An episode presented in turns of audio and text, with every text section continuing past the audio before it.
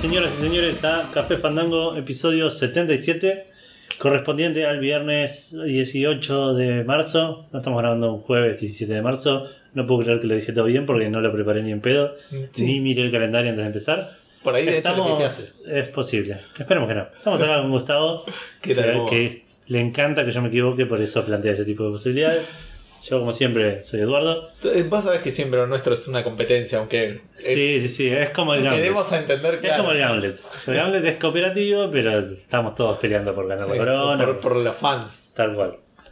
Eh, estamos acá, vamos a hablar de noticias, vamos a hablar de releases pocas hoy. Vamos a hablar de lo que estuvimos haciendo en la semana. Vamos a hablar mucho de VR, aparentemente. Vamos a hablar mucho de mm, PlayStation versus Microsoft. Sí, se cerró la, la última incógnita de, del primer de, año. Claro, digamos. de la tríada de. De la tríada grande de realidad virtual. Claro. Que quiero decir, eh, vamos a hablar, ya vamos a hablar de esto. Eh, pero pasó algo muy curioso con eso. También para ti estás prorrogando el momento que te dejé decir juego del episodio porque tipo lo estás preparando. Puede ser, me ayudas igual diciéndolo. Pero bueno, como siempre, ya dije, vamos a hablar de releases, de noticias, vamos a hablar de, VR de, de lo que estuvimos haciendo. Pero antes de todo, de Blizzard también hay varias noticias. hay un par de noticias de Hearthstone, De Nintendo también. de Nintendo, hay un montón de anuncios. Pero antes que todo eso, hablamos del juego del episodio. Ajá. Como todos los episodios, hablamos de un juego que corresponde a la equivalencia en números de un libro que tengo al episodio de esta semana. No sé Lo dije muy raro, vamos a suponer que está bien lo que dije. No me eches las pelotas, Gustavo. Vengo ganando. Yo no quiero decir nada, pero. Nada, El dije juego el juego de- del episodio primero, eh, Sí. vos le dijiste bien la fecha, pero después lo explicaste de una manera muy. ¿Se entendió? Vamos a hablar del International Superstar Soccer, que es el, el juego número 77. Sí. Es un juego que salió para PlayStation. International, International Superstar Soccer Pro. Que sería el segundo, digamos. Ajá. Que sería el primer Winning Eleven. ¿En serio? Claro, No, no Japón sabía. se llamaba Winning Eleven 97. Acá se llamaba International Superstar Soccer Pro. ¿Por qué Pro? Porque había salido uno antes para Super Nintendo. Que no era Pro.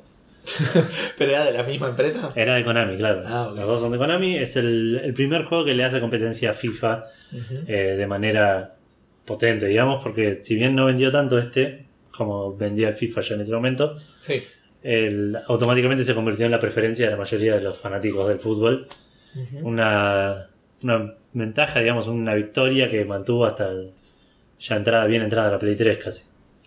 Sí, sí, sí, sí. No, pensé que ibas a decir una ventaja. ¿Por qué, por qué lo eligieron? Pensé que ibas a ir por. Porque es, en, en- en ese momento no era común que los juegos sean tan realistas. Ajá. Y el International Superstar Soccer Pro le apuntó más a eso, a que el juego sea más real, más de pases, con física más real del tema de la pelota. Y FIFA se quedó en eso de, Medio arcadoso. claro, jugar los partidos que sean fáciles, ganar 27 a 0 todos los partidos, meter gol de cualquier lado, ese tipo de cosas que era divertido, Claro. pero con la evolución que tuvo la industria, el- el- como que International Superstar Soccer Pro, le voy a empezar a decir is porque es súper súper largo. Winning Eleven. O el Win Eleven. El Win Eleven lo llevó como un paso más allá hacia lo que realmente está evolucionando la industria. Y eso le dio un, un edge, una ventaja sobre, Claro. sobre su competidor. Eh, no hay mucho que decir de, de este juego. ¿Para Eh, qué salió? dijiste? Para PlayStation. Para Ah. PlayStation igual después salió también para, para Nintendo 64. Y fue lo que evolucionó en lo que hoy conocemos como el Pro Evolution Soccer. Sí. Y, y la frase de está jugando al winning en la Play. Claro. Acá en Argentina, digamos. Tal cual, exactamente. Que es lo que debe decir la gente cuando me ve a mí jugando al Rocket League la PC, por ahí, ¿no? sí, sí, Justo en la Play le pega, pero. sí, sí, lo que diría una madre, ponele, de los 90. Claro. Eh, no hay mucho para decir de este juego. Yo no este en particular no lo jugué tanto. Sí jugué mucho al de Super Nintendo y me gustaba ya en- ahí incluso más que el ¿No dijiste que FIFA. estaba en Sega? Yo lo jugaba en Sega. Salió en Super Nintendo y en, Ah, en. Sega también porque salían para los dos. digamos. Ah, ok, ok, ok. Eh, O sea, el que no era pro. claro, yo jugué el. Igual jugué la versión que era Deluxe. que viste que eso se hacía un montón. Claro. Super International Superstar Soccer Deluxe Ay, Turbo me- Max. Sí, sí. Estuvieron hablando con Capcom y bueno. Claro, tal cual. Eran, estaban, vivían ahí cerca Konami Capcom, se Claro. hablaban seguido. Querían hacer Konami versus Capcom, pero era re difícil hacer que los juegos de fútbol peleen. Bueno, una de las ventajas que tenía este contra, con respecto al FIFA era el, tema de las licencias. Claro. tenían todos los jugadores importantes que eran los más caros, digamos, no, no existían en el juego y tenían nombres raros, que igual era algo que al FIFA le pasaba. El primer FIFA tenía todos los nombres de cualquiera. Claro. Pero eventualmente pudo conseguir las licencias FIFA y desarrollar Superstar Soccer medio corría de atrás en eso, pero igual así seguía superando. Decía, yo jugué al de Super Nintendo, no a este, y después sí jugué al Win Eleven 3, Claro. que creo que es el siguiente, en la PlayStation también. Pero nada, vos imagino que tu experiencia es menos 3. Sí, cero. Con- Algo habré jugado al Winning Eleven alguna vez, pero nunca. Claro, por peer pressure nada más. Sí, sí, sí, era solo. pues, Claro. Pero bueno, no, no hay ningún dato de color, no. Es, es la única instancia donde se va a hablar del Winning Eleven, me imagino, en el libro. Así que, a menos que después lo metamos como algún juego del episodio. Probablemente, no creo. No sé si alguna No sé si anécdota. elegiría Win Eleven en algún momento como juego del episodio. No sé, vos te gustan juegos de fútbol, chabón. ¿Qué sé yo? No, el el Win Eleven al 3 lo jugué por primera vez en un torneo. ¿Cómo te fue con eso? Sí, no, para nadie. Yo no tenía PlayStation. Era un, era un local que no. Crazy Games creo que se llamaba. Ajá. Quedaba en Araos y Güemes. Alguno por ahí lo conoce porque era bastante conocido, creo. Y ahí iba con unos amigos siempre a jugar a Nintendo 64. Claro. Eh, pagábamos 3 pesos y jugábamos una hora en Nintendo 64, poníamos 3 pesos cada uno y eran unas tardes de sábado increíble. Qué bueno. Tres pesos era mucha más plata Sí, de lo obviamente. que es ahora. pero- Sí, sí, pero de a 4 a 3 pesos cada Sí, sí. uno, 4 Sí. horas de, de Nintendo 64. Mario Party, Super Smash, Golden chabón, qué fiesta. Pero bueno. eh, y ahí me enteré que se hacía un torneo de Play de Win Eleven y salía 5 pesos anotarse, fue una cosa así. Nos anotamos con un amigo que tampoco tenía Play. Nos tocó jugar en el mismo grupo, era tipo una fase de grupos y después eliminatoria. Salimos, eran grupos de. 4, tercero y cuarto. Salimos ¿Quién salió Perdimos- tercero? no, no me acuerdo, creo que era indistinto porque perdimos los dos partidos nosotros. Y cuando entre jugamos sí. entre nosotros matamos 0 a 0. Y per- Yo voy a decir que perdieron los dos. Pero No, que no, empataron no 0 sé por- 0 es más gracioso. Sí, sí, no, pero no había chance. que- No entendía cómo meter un gol. Tipo, le pegaba y le iba a decir a la mierda la pelota. Después, más de grande, ya teniendo play, jugué de vuelta un torneo y tampoco fue más auspicioso el asunto. Eh, pero sí, mi primera experiencia real fue ya con la Play, jugando Eleven 4. Sí. Y de ahí hasta el FIFA 2009, 2010 creo que fue. Fui siempre abanderado de, Claro. de Pro Evolution barra Win Eleven. Y de- desde la Play 3 me parece que ya lo superé y ahora soy FIFA fanboy. FIFA fanboy, FIFA fanboy. FIFA fanboy. FIFA fanboy. Sí, algo así. Pero bueno, podemos dejar de hablar de juegos de fútbol, podemos hablar de lo que estuviste Sí. jugando a vos en la semana, que dudo bastante que sean juegos de fútbol. Eh, Sí, la verdad que no estuve jugando mucho esta semana. Empezaron las clases, eh, así que nada, se me complica un poco la vida. eh, estuve jugando un poco más de Rocket League, pero de eso no tengo ¡Eh, fútbol! Eh, ponele, sí, no seguí el StarCraft, que es algo que lo tengo ahí como medio pendiente. Ya me acuerdo, eh, estuve jugando un poco al Mortal Kombat en la Play. Nada, me dijiste que terminaste la historia Terminé la historia que ya la había terminado en la PC. en la PC eh, para desbloquear a Shinnok. Y estuve viendo un poco lo de la cripta, que no me acuerdo si lo había comentado acá. Está bueno, eh, es distinto que el de Play 3. ¿Por? eh, Ah, que el, está bien. Ok. eh, perdón, que el Mortal Kombat 9. Sí, sí, sí. Digo, porque está el Mortal Kombat X para Play 3. Me parece. No lo sé. Imposible saberlo. No Esa información no está eh, disponible. No. Hay, hay teorías de si está o si no está. No, no está comprobado. Es como el creacionismo y la evolución. tipo, es obvio que hay una verdadera respuesta para gente que Ah, dice, no, no, no, sé, nada que ver. Elijo que mantenerme en la fe. Claro. Eh, bueno, eh, la cripta eh, tiene como una cosa medio exploratoria, medio loca.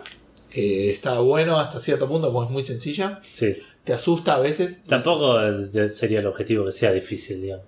No, pero. Parece que, que sea así exploratoria. es que sea distinto, sencilla, claro, no. Claro, es, como apunta un, a eso. Un detallito de valor. Sí, sí. Es- sí, a eso me refiero. Es un plus. Digamos, tenés que pensar unas cosas. Hay un puzzle en un momento que tiene la respuesta pegada a dos pasos del puzzle. Claro. tipo pegada en la pared. Es una cosa. de- ni siquiera es un puzzle. O sea, es, tenés que activar palancas en un orden. Y si das dos pasos para atrás en la pared está marcado el orden que que- Claro. palancas. Nada. Que- Queremos testear tu memoria de cortísimo plazo. Claro, sí, sí. Si no puedes resolver este puzzle, tenés un problema re serio. Claro, por ahí es un test para, para de memoria. Así que bueno, estoy desbloqueando. Hay un montón de boludeces. Me da mucha bronca eh, eh, desbloquear cosas que no me sirven. O sea, Eso me rinchaba las pelotas. Porque es prueba y error. Me imagino que es igual que en el 9 es prueba y error. Sí, no, no es, no es prueba, de error, es suerte. Ni siquiera, no es prueba. Sí, bueno, sí, no es- aprendés, digo. Es, Es prueba y es suerte. chance. Eh, con el agravante que, por ejemplo, he desbloqueado Easy Fatalities. Oh, qué. Son limitadas. encima. Sí, me chupo un huevo, chabón. Claro, por eso, pero no es que te desbloqueaste el Light, te desbloqueaste tres Easy Fatalities con él. Claro. Eh, o una. Así que, nada, bueno, la historia está relativamente buena. Me- de vuelta me dan ganas de eh, retarlos o, o quejarme porque no los puedo retar. Por el tema ese de la dificultad que no puedes ¿Vos regular. decís que no escuchan que Fandango en, en NetherRealm Studios? Yo no creo que sean suficientemente cultos como para saber español. Si nos están escuchando, los acabas de rebardear. no lo sé, sí, puede ser, muchachos. Eh, nada. Ya que, eh, bueno, yo los traté de idiotas porque ellos me tratan de idiota, bajándome la dificultad de las peleas cuando no se lo pedí. La opinión de Gustavo no refleja la opinión del 100% de Café Fandango. Disclaimer. Ok, eh, pero tiene eso. Disclaimer entendieron seguro. claro. Hay un. eh, bueno, ese es algo que siempre me molestó. De hecho, Disclaimer. los disclaimers. El eh, Mortal Kombat tiene lo mismo que en Injustice: que si perdés una pelea te la hace más fácil. Entonces Ah, lo, sí. lo empecé en hard y lo terminé más o menos en hard. Creo que en algún momento lo pasé en medium. Y lo terminé en Super Easy. No, sí, pero. Sí, sí, a la final lo haber perdido siete veces, tío. Ya creo que se apretaba puño solo, el otro venía y se golpeaba, se tiraba al piso, ni Ya vamos a hablar de esto, ¿eh? Ya vamos a hablar. Adelanto para el final del del Fandango. de- Claro, algo parecido a eso. El tipo se tiraba al piso, entonces se golpeaba solo. ¿Qué sé yo? Llegué Ya te, te sentías que le estabas haciendo bullying, tipo. Mi media era hard menos 2. Creo que lo había hecho hard. Entre menos 2 y menos 3 solía Claro. pasar todas las peleas. Pero me da mucha bronca eso de estar muy cerca de ganar una y la siguiente ganarlo casi Sí, sí, es muy evidente. En el Injustice por lo menos era re evidente. Sí. Y me molesta no poder controlarlo. Eso es, eso es lo que más me jode. Si no, pues, lo apagaría y jugaría por ahí en normal. Pero normal perdía una pelea y ya era un embole. Eh, así que bueno, bien por la historia. Me eh, gusta. Así que tengo ganas de ver cómo sigue. Eh, y después estuve jugando a Pokémon. No estuve jugando a Persona 3 porque, ¿te acordás lo que conté la semana pasada? Sí, que perdiste como 40 minutos de juego. Me pasó el día siguiente lo mismo. Bueno, dije, listo. Se van a la concha de su madre. Y ahora pasó una semana y creo que ayer jugué un ratito. Pero la verdad que vengo muy bien en el Pokémon. Tengo. Vamos a ver una música. No, eh, tengo eh, 122 Pokémones Bien, y chabón. Te, vistos 148. te- te faltan ve- 29. Estoy haciendo bien Eh, la sí, matemática. sí, sí, me faltan 29, de los cuales hay 6 o 7 que ya sé que no voy a poder acceder hasta que Hasta alguien, que alguien. no se compre una eh, juego, o yo me lo compre o mi compañero de laburo se lo compre. Pero pará, necesitas.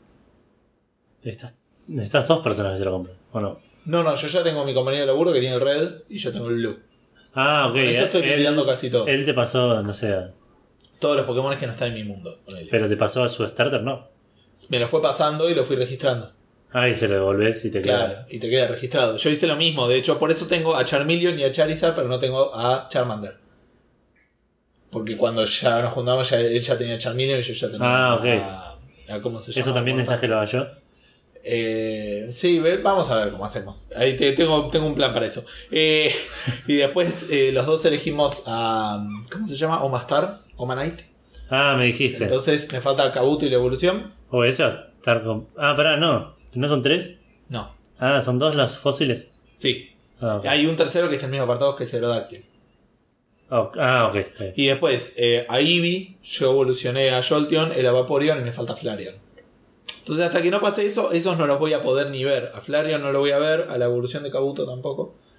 Eh, que creo que son dos de los tres que me faltan. El último que me falta también es... eh, ¿Cuál es la posición de Pinsir? Esto, es re interesante. ¿eh? La posición. La- el opuesto de Pinsir. Ah, el Scyther. Scyther, gracias. Así que, pero ese me lo tiene que pasar. Hablando de Scyther y de Pinsir, son dos Pokémon que aparecen en eh, la zona Safari. Sí. Es decir, la peor zona del juego. Es una cagada. de Y el error de diseño más grande que yo encuentro en el juego, si se me permite. Porque toda la gracia de atrapar Pokémon tiene una estrategia que en la Safari Zone es tipo suerte. Claro. Eh, y es mucho más basado en Nunca lo entendí. Siempre tipo era darle de comer, tirar una piedra y irme. No, se va el Pokémon. No, darle de, de comer aumenta la posibilidad de que se quede, pero dificulta las posibilidades de atraparlo. Tirarle una piedra aumenta la posibilidad de que huya, pero aumenta la probabilidad de atraparlo. Ok. Scyther, oh, perdón, Pinsir, que lo agarré hoy a la tarde y no lo puedo creer, tiene 4% de posibilidades de aparecer. Sí, estuve viendo un montón de cosas sobre Pokémon. Y Me imagino que no es un cálculo que hiciste jugando. no, no. Sí, un cálculo de 0,016. Porque es increíble lo que tarda y estar así andando arriba, abajo, arriba, abajo, que te aparece, le tiras una Pokébola y se va. Es como, chabón, decir que el aparato es caro porque si no rompo contra Claro. el espejo del Bondi.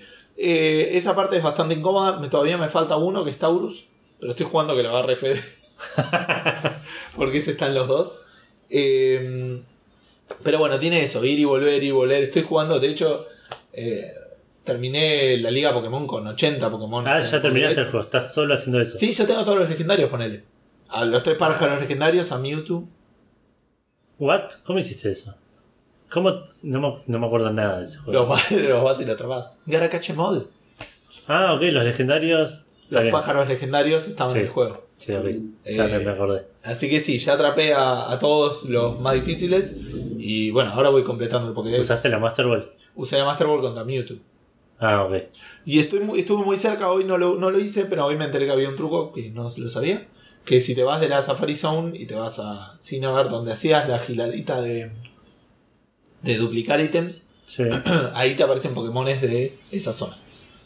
Entonces, eh, los Pokémones de la Safari Zone Sí. te aparecen ahí y son Pokémones normales y. Y los peleas como la gente, no tirándoles piedras o comida. Exacto, no como un cavernícola.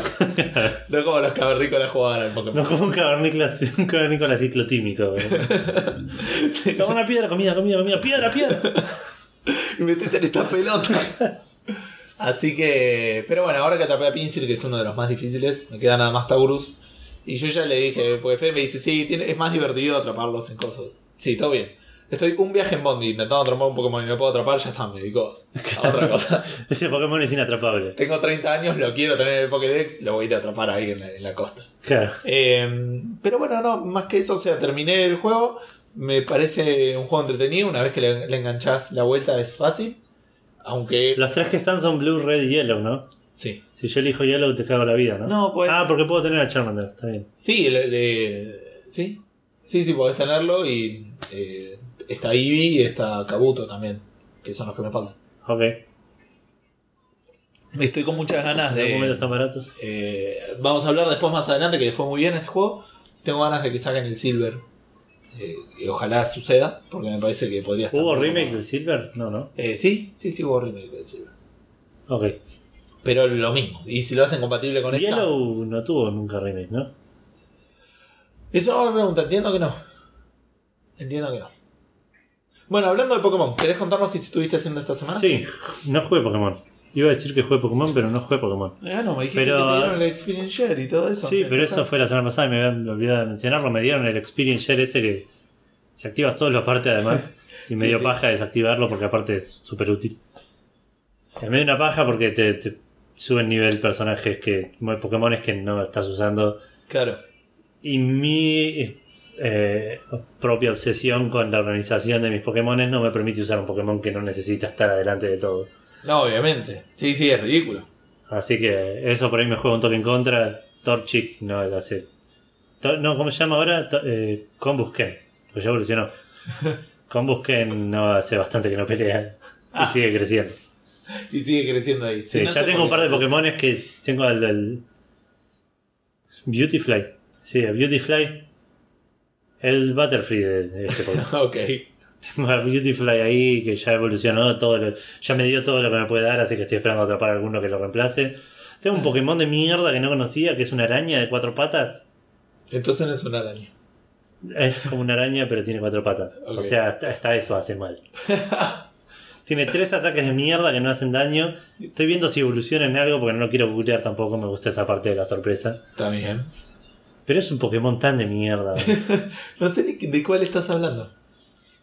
si tuviese la DS en cerca, por ahí. Sí, no, está bien, no, no hay manera de saberlo. ¿No lo tenés ahí? No, ¿no? Eh, sí lo tengo, pero ahora me voy a fijar a ver si lo encuentro. Ah, bueno, fíjate. El tela es uno de los del principio, uno de los tipo bicho, creo.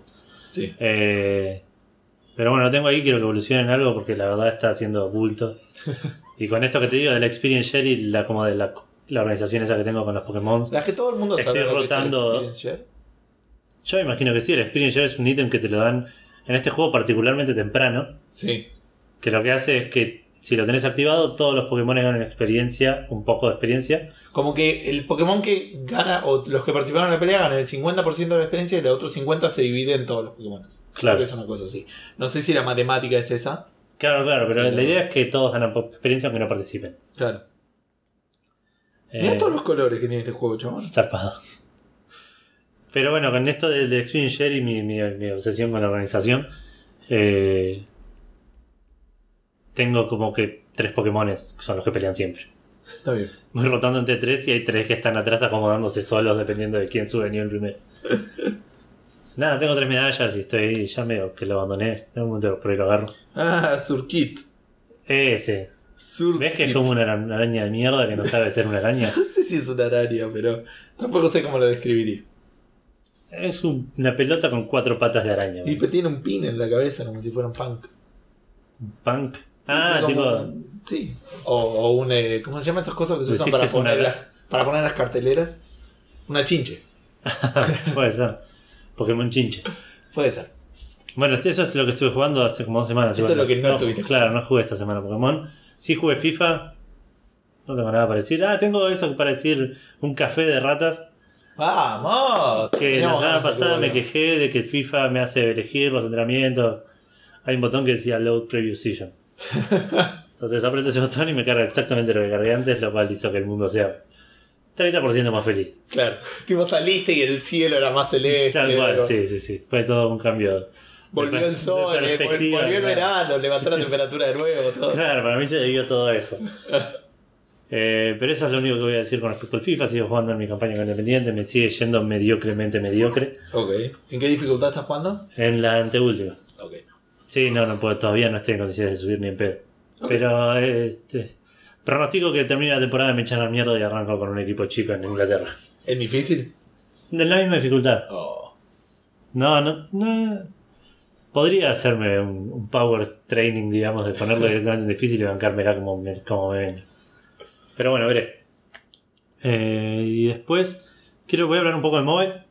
No, Eh. mentira, voy a hablar después de mobile, voy a hablar de anime. Ok. Empecé a ver un anime que se llama Gunslinger Stratos. Te están mandando un montón de mensajes, Pyro, de personas no se cae, de los animes que están viendo. Porque yo me estoy corriendo de costado porque. Nada, es anime y yo. Ah, si no lo vi, no. No, ¿No soy muy, no, no estoy muy metido en Twitter de Café Fandango. Bueno, ahora te busco lo que dice. Dale, después léeme las respuestas. de- Es como una respuesta de la pregunta Fandango. No, vos seguí, pero ahora lo, lo encuentro en un toque. Bueno, empecé a ver Sí se usa en internet. Gunslinger Stratos. Y vi un, un capítulo solo, pero parece interesante y tiene 12 capítulos. Lo empecé a ver con Vale. Así que quiero voy a hacer una review más ¿Cómo se llama? Gunslinger Stratos. Ok. Es El complicado. pistolero, algo del pistolero. Sí, Stratos será un nombre de algo. No Ok. sé. Está bueno, es, voy a spoilear el primer episodio. Ok. El chabón tiene un sueño con una nenita, es como un futuro re zarpado, donde hay de 2100 y algo, es el año. Es todo re futurista, todo, está, como Tokio está, en- tiene un Tokio medio destruido abajo y está como todo construido arriba. Tampoco sé si es Tokio igual, pero imaginemos que sí, con él. Y el chabón medio que tiene un sueño con una, con una nenita y al otro día la ve a la nenita en la calle, la sigue y medio que lo chupa un portal y cae en un mundo donde se están cagando a tiros todo el mundo, zarpado. Está bien. Y el capítulo termina con que se está porque él está como apuntándose con una pistola contra otro que es el mismo pero malo. ¿De dónde sacó la pistola? De por ahí. Ah. Tipo, encontró a un muerto y le sacó la pistola porque ya acá te pudre todo. y el capítulo termina como apuntándose a él mismo con una pistola. Y te deja así como enganchado para ver más. Ah, así bien. que voy a ver 12 capítulos igual. No sé si será una primera temporada como me pasó con Beautiful Bones o será algo cortito que termina. Espero que termine porque no, me gustaría quedarme con la intriga. Paso por libros. Sí, No, espera. Persona no sé qué primero dijo cuando eh, digan jugamos Rocket League. Yo, si me ves online, creo que lo tengo a Pyro en. en- yo no sé si lo tengo, después lo voy a buscar. Puedes Sí, ¿no? buscarlo porque está en los grupos de Checkpointer seguro. Ah, listo, lo agrego, lo agrego. Eh, Así que si me ves jugando, mandame una invitación. Yo si te veo, hacemos lo mismo, eso no tengo problema. Eh, y después dice: abandonen los animes por Netflix. Dice. Y miren algo que mínimamente salió en los últimos dos años. Che, Beautiful Alma de gordos no es una opción. Y yo no sé si eso es por la vagueza o porque es un anime que se llama Alma Igual no lo estoy viendo en Netflix. Es Crunchyroll, pero por ahí es. Por ahí se refiere, está bien, sí, puede ser. Pero Beautiful Bones es del año pasado, Perfect Insider es del año pasado. Ah, encima perdías al oyente. Está bien, se hace lo que se puede. Está bien, voy a, voy a seguir los consejos de personas, no sé, De Pyro, sí. del Pyro. Eh, pero solo no se cae es el podcast. No, ok, del Pyro. Eh, estaba diciendo que iba a hablar de libros. Ico, seguí- sigo leyendo el Ico, estoy creo casi clavado en el medio del libro. Ajá. Así que seguiré leyendo. Animal Farm no leí mucho más. No me acuerdo, realmente. Ok. Es cortito ese libro, tendrías que leerlo dedicadamente. Eh, sí, sí, realmente me gustaría en algún momento sentarme y dedicarle por ahí una hora para comerme 20% del libro de una sentada. ¿no? Sí, sí, sí. Eh, después estuve jugando. No sé si en portátil estuve jugando algo. En móviles, algo dijiste que Sí, pero estoy pensando si algo más jugué. No, no jugué nada más en ningún lado. Jugué en móvil. Jugué. Atomas. Que este es un juego extraño que a vos por ahí te puede llegar a gustar. A Tomás. Atomas se llama. Ok. Es un juego conceptualmente similar a 2048. Ajá. Ah, llegué y superé mi high score en Freeze y estoy re contento. Bien. Apareció un cuadradito nuevo, nada. Vamos, bueno. Bueno, me parece por ahí un poco más parecido al Tris entonces. Porque me lo querés vender. Claro. Es un poco parecido al Fallout también. No, el Atomas es un juego en el que vos tenés un círculo y te van apareciendo átomos en el medio y vos los tenés que tirar al- hacia la circunferencia. Ajá. ¿Cómo, Y- se, ¿Cómo se dice? ¿A Tomás? Átomos, así como suena, como átomos pero con A. Ok. Eh, Es gratis, chabón. es gratis, sí. Y tenés que ir tirando la- la- los átomos que te aparecen hacia los costados y mezclarlos, pero los tenés que mezclar con un... Si, si alguien sabe de química por ahí sabría que es esto, pero es un más rojo. Es un electrón, un neutrón, un... Y el más era. El neutrón es el neutral, ¿no? Me imagino. Pero no me acuerdo el negativo cuál era. No, el neutral me parece que El es. neutral. No hay neu- No, no tengo idea. Tengo Ah, tengo tanta química como física cuántica. ponele. Sí, sí, está bien, ok. Sí, yo tampoco, así que nada. Bueno, no importa. Eh, cuestión que si tenés dos pegados y le metes un más en el medio, se juntan y forman otro átomo. Ajá. Si seguís haciendo eso, eventualmente tenés dos más grandes que los juntás y forman otro. Pero tiene una cosa con hacer combos. ¿Pero es de reflejos? No, no, no, no, es de, de saber ubicar las cosas y que te toquen las cosas que te sirven. Ah, ok. Porque poner que te tocan dos de hidrógeno, los juntás. Después te tocan otros de hidrógeno, los juntás, te sale, no sé, uno de nitrógeno. No tengo idea cuál es la secuencia. Juntás esos de nitrógeno, sale uno de oxígeno, poner y vas así subiendo. Pero aparte tiene como un elemento de, que es lo que te decía recién de combos.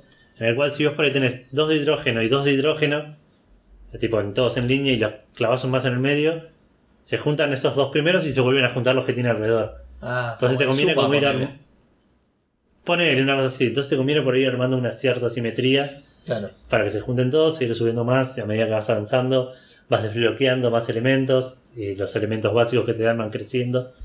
Cosa de que si estás en aluminio no te dé hidrógeno porque no te sirve para nada. Claro. Y por ahí te tira nitrógeno, oxígeno. Eh, es un juego bastante divertido, tiene varios modos. Yo solo juego el clásico, que es hasta que no puedes, hasta que cubras el círculo sin poder hacer nada. Varias veces perdí por ambicioso, por querer juntar algo reservado y nunca más me llegó un más, Claro. como para recolectar todo lo que tenía. Y liberarlo. Claro. Pero nada, lo recomiendo bastante, aparte es gratis, por lo menos en Android. ¿Y qué te cobran? Podés, com- ¿Es por vida podés o ir desbloqueando, no, podés ir desbloqueando una especie de. No me acuerdo cómo se llaman. Pero son como unos cositos que lo usás y sacás algo del tablero. Ah, ok. Tipo como Y- y- bonus. Claro, esos se van desbloqueando, creo que tengo dos yo, no lo usé nunca. Y si no los puedes comprar, que creo que sale. Comprar dos te sale uno con algo y comprar cinco te sale cinco con él. Sí, bueno, es una barbaridad. Sí, pero aparte con cualquier compra dice te remueve también los ads. Que no vi ninguna ad igual, pero. Ah, mira. Por ahí sí me gusta mucho, en algún momento hago una compra para Claro, para. darle plata y que me, me saquen los ads de paso. Que no, no los vi en ningún lado. Pero bueno, y el otro que estuve jugando es Futurama Game of Thrones. Ah. Que me acordé que había salido. Sí. Y es básicamente un Candy Crush con la historia de Futurama con un grid hexagonal. Cual Como cuando quisieron hacer el Puzzle Galactrix. Quest Galactrix. Claro, una cosa Que así. nadie lo entendió nunca. No, este también es medio complicado. Por ahí es complicado acostumbrarse a las posibilidades que tenés. Porque es lo mismo, tenés que juntar cuatro iguales, si juntás cinco haces uno diferente, si juntás seis, siete, tipo así como que tenés. Las posibilidades son muchas más, porque mo- tenés como seis movimientos para hacer con cada ficha. Claro. Y tenés aparte un par de niveles diferentes así en el cual es, es más parecido para hacer quest, que por ahí peleas con uno, juegan un turno cada uno y tenés que usar ciertos ítems para hacer daño. Ah, sí, es un pase. Claro. Pero otros niveles son más Candy Crush, juntar tantos de este color y tantos de este color, Claro. o limpiar todas las cajas que- haciendo cosas al lado de las cajas. Free to play. Free to play, no vi micro- microtransacciones, pero debe tener, probablemente. De alguna manera. Sí, sí, en, en algún lugar debe haber un shop. Tiene una- un elemento medio 3D en el tema de las transiciones entre niveles, lo cual le cuesta un poco a mi celular y es medio hincha pelotas. Claro. Como que cada tanto me baja mucho el frame rate y la responsiveness. Eso me molesta un poco porque no es un juego que lo necesite. Podría tranquilamente no tenerlo.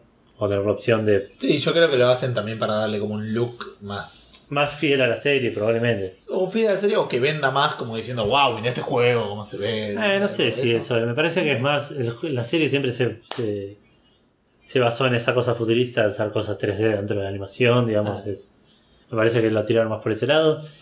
La historia es graciosa. Está escrita, ya dijimos, por David Osman, uno de los escritores de Futurama y alguno más que no me acuerdo quién era. Ajá.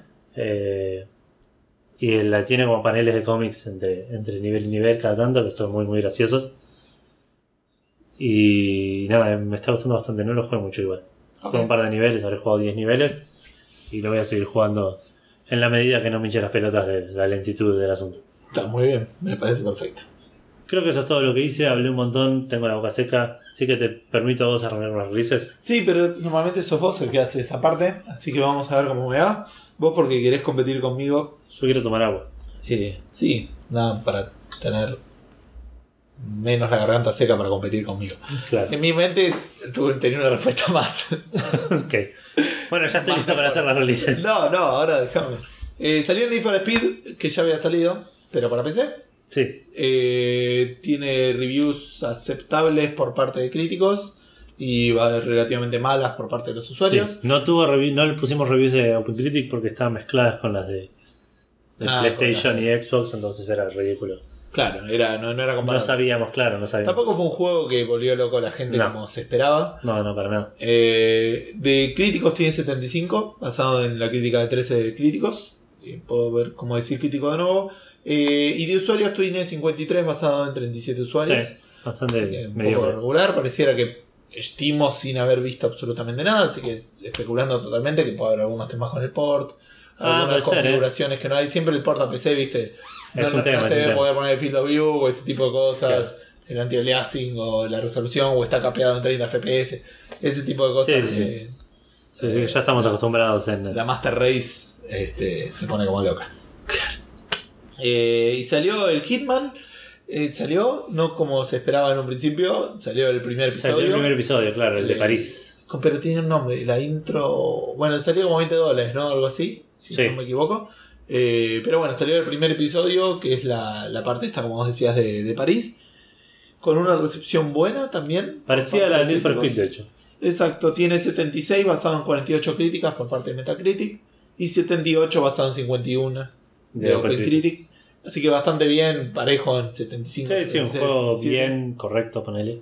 Sí, interesante, está bueno, por otro lado, si bien, eh, o sea, está bueno que sea un juego de 20 dólares, porque decís, bueno, nada, un 70, puedo decir, a ver, si, si me gusta lo que me venden, puedo gastar 20 dólares y verlo, para verlo y probar a ver si me gusta, que no es lo mismo que gastar 60, Claro. que es lo que sale un AAA. Eh, sin embargo, me, me jode un poco porque, por cómo lo plantearon, eh, parecía como que no fue diseñado para ser episódico. Y fue un cambio de último momento. Yo dudo que hayan hecho.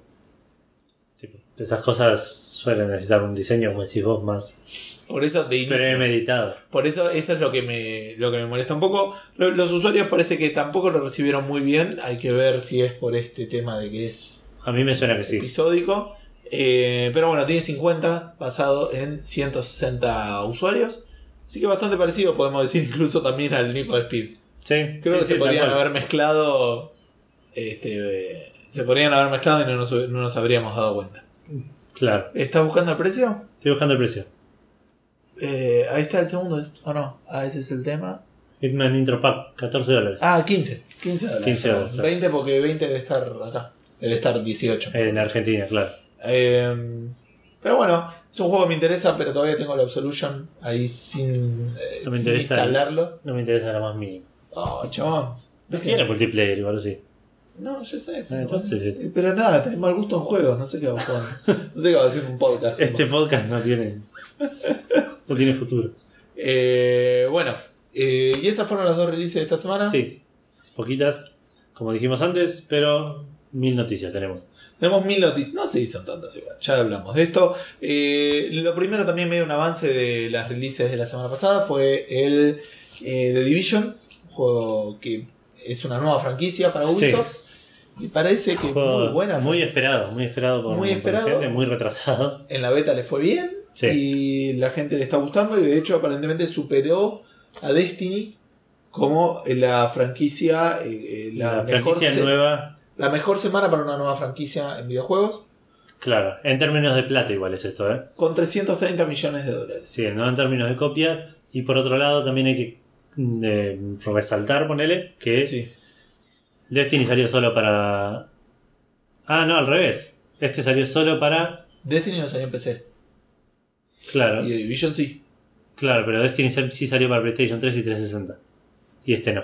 Ah, está The bien. Division salió solo en Xbox One y PlayStation 4 y PC. Sí, pero me da la sensación de que PC sí te agrega un mercado. Era otra Te- época, te- ¿eh? Sí, era otra. Era otra época, estamos hablando de 2014. Es verdad, es verdad. Eh, pero bueno, vi una buena noticia. Tengo algunas críticas interesantes respecto de las políticas de marketing que estuvo usando Ubisoft. Sí, Como resumir un montón eh, una frase de una review para sacarla de contexto y que quede mejor de lo que, Claro. de lo que parece. Así que, nada, típicas políticas. Esto ya lo mencionamos la semana pasada, ¿no? no, no. Eh, no me acuerdo, había una frase que pusieron de, de una cosa que decía eh, como que le vuela la cabeza a Destiny, una cosa así. Claro. Pero estaba como en otro contexto, ¿viste? Sí, como sí. que fueron y Sí. dijeron, voy a sacar esto, es el mejor juego. Y una cosa así dijo. No, es un juego que Claro, sí. Es el mejor en, este, no sé, en luces. ¿Qué juego? Había sido un juego, una película que había puesto en el póster una review de dos estrellas sobre cinco, pero lo había puesto de tal manera que pareciera que eran más estrellas que pero que estaban tapadas. Claro, que eran cuatro o cinco estrellas, eso fue genial. Sí, Sí, sí, le hicieron No me acuerdo si eran dos o tres de cinco. Me Creo que eran dos de cinco y había dos chavales adelante, al lado del dos. Claro, entonces parecía que las estrellas estaban atrás de, de Estaban tapadas por chavales, claro. No me Eh, acuerdo de cuál era. Eso fue muy bueno, pero fue menos engañoso que esto. porque No, esto no, ya estaba es- ahí, claro. Las, las Claro. estaban ahí. Pero este sí es sacar de review una, Sí, sí, sí. una frase. Eh, bueno, pero es Ubisoft. Sí, no, no, no podemos esperar más. Eh, aparte de este, esto del Record sigo con esto un poco más. Sí, sí. Lo anunciaron ellos. No es que alguien dijo, che, Ubisoft vendía. Tipo, Ubisoft anunció, bueno, acabamos de romper el récord de. Sí, yo pensaba un poco en eso, ¿no? Porque es información que dan ellos. El de Destiny también lo debe haber dado Banshee. ¿Quién sabe cuánto vendió? Es- sí, sí, es verdad, pero es raro. Porque es tipo golpear tu propio bombo. No sé, no sé si la expresión. Sí, pero te- es marketing. sí, sí, O obviamente. sea, te dan más ganas ahora de decir Division porque decís, che, pará, es alto juego, rompió récords. Sí, yo no funciona así, pero sí No, entiendo o sea, que el público es el marketing sí funciona así. Claro. Pero bueno, vamos a hablar de otro juego que vendió un montón Y rompió récords. y rompió récords también. Que ya hablamos un poco de ellos. Sí, Es el Pokémon Red, Blue y Yellow. y Yellow. la red release para 3DS que eh, rompieron el récord de. ¿De qué récord rompieron? No me acuerdo. Eh, no, no tenés que recordar, Del tenés que leer. No voy a leer todo esto. pero digitales. Sí, creo que era. el récord de ventas digitales con los tres combinados. Sí. Eh, durante este va a ser el récord de la primera semana de ventas de la, prim- la primera semana de un juego en el eShop, combinando los tres. Claro. El récord anterior lo tenía el Super Smash. Sí. Es una de las eh, esperanzas que tengo. O sea, una de las. Alimenta mi esperanza de que saquen el, el Silver y el Gold. Eh, podría ser. Eh, eso estaría bueno. Y también, ya que estoy, podría pedir el juego de cartas. Que ese también nunca lo tuve original y estaría re bueno. No, a mí ese no me llama tanto. Ah, sí, porque los otros te re llaman, boludo. Sí, no, es verdad, no puedo decir. que- Sí, no es para vos. Ojo, el hielo me- por ahí lo compro, me convenciste un toque. Mira vos. El hielo lo tengo original en cartucho no lo puedo jugar, eso me molesta montón. No debería poder escanear el cartucho y que me den el juego. Sí, no creo. No creo que funcione así el, Voy a el probar. mercado. En el, en el pan del amigo de la, de la Wii U. voy a probar. O sea, hacer el cartucho como si fuera un amigo. Claro. ¿Cómo que no existía el NPC en el 97, 98? Eh, no es la única novedad que tenemos de Nintendo esta semana. La segunda novedad es. eh, en realidad, una cortita que no tenemos en el documento. Salió el Mi Tomo, o como se llame, la, la aplicación móvil. Sí, La primera aplicación móvil de no es un Nintendo. juego, me reduzo a hablar de eso. No, ok, no es un juego. Tiene minijuegos, tengo entendido. Es una aplicación social donde medio que estás vos ahí. Yo leí muy poquito, así que tampoco quiero boquear, como se diría. Sí, Eh, pero bueno, eh, salió. Y eh, también otro cosa, otra cosa de Nintendo que se estaba esperando que salga. Y salió en Oriente es el nuevo sistema de recompensas que reemplaza al Club Nintendo. Recordemos que Sí. antes, cuando comprabas juegos o consolas, te venía un código, ese código lo redimiabas por eh, monedas que después podías cambiar por software. sí. Eh, más o menos funcionaba así. No sé si lo podías cambiar por otras cosas. Desconozco, así que no lo sé. Digo, no lo voy a afirmar. Claro. Desconozco, así que no lo sé. Es Está autologiando en Claro. Si lo supiera, lo sabría. Este, Claro. pero, eh, pero bueno, eso. Sé que era por juego seguro. No, no sé si era por otras cosas. Y en este eh, introdujeron un sistema que ya está en vigencia allá. En Japón. Entonces tenemos algunas ideas de cómo es. Recordemos que se había hablado que tiene dos monedas. Una Sí. moneda como de plata y una de platino, una cosa así. Sí, una de oro y otra de platino. Ahí está. Oro y platino porque me, me molesta, chabón. Bronce, plata y oro venía re bien. Y ahí en algún momento metió un platino y se fue a toda la mierda. ¿Viste? O sea, No sé en el Rocket fue. League hacen lo mismo. Tenés plata, oro y platino. No, bronce, plata y oro, chabón. Pero el oro está devaluadísimo. El bronce se pone verde, ¿viste? Es un garro. Bueno, ¿cómo funciona? Bueno, tenemos estas dos monedas. La, mm, eh, la más chota, o sea, la de oro, se puede conseguir haciendo. No, al revés. No, sí, es al revés. No sé. No, Gustavo está discutiendo consigo mismo. no, Nintendo está discutiendo. ¿El platino es más que oro? Claro. Bueno, pero las de oro se consiguen comprando juegos y las de platino haciendo cosas. Ok. Por ahí Nintendo valora más tu actividad que tu plata.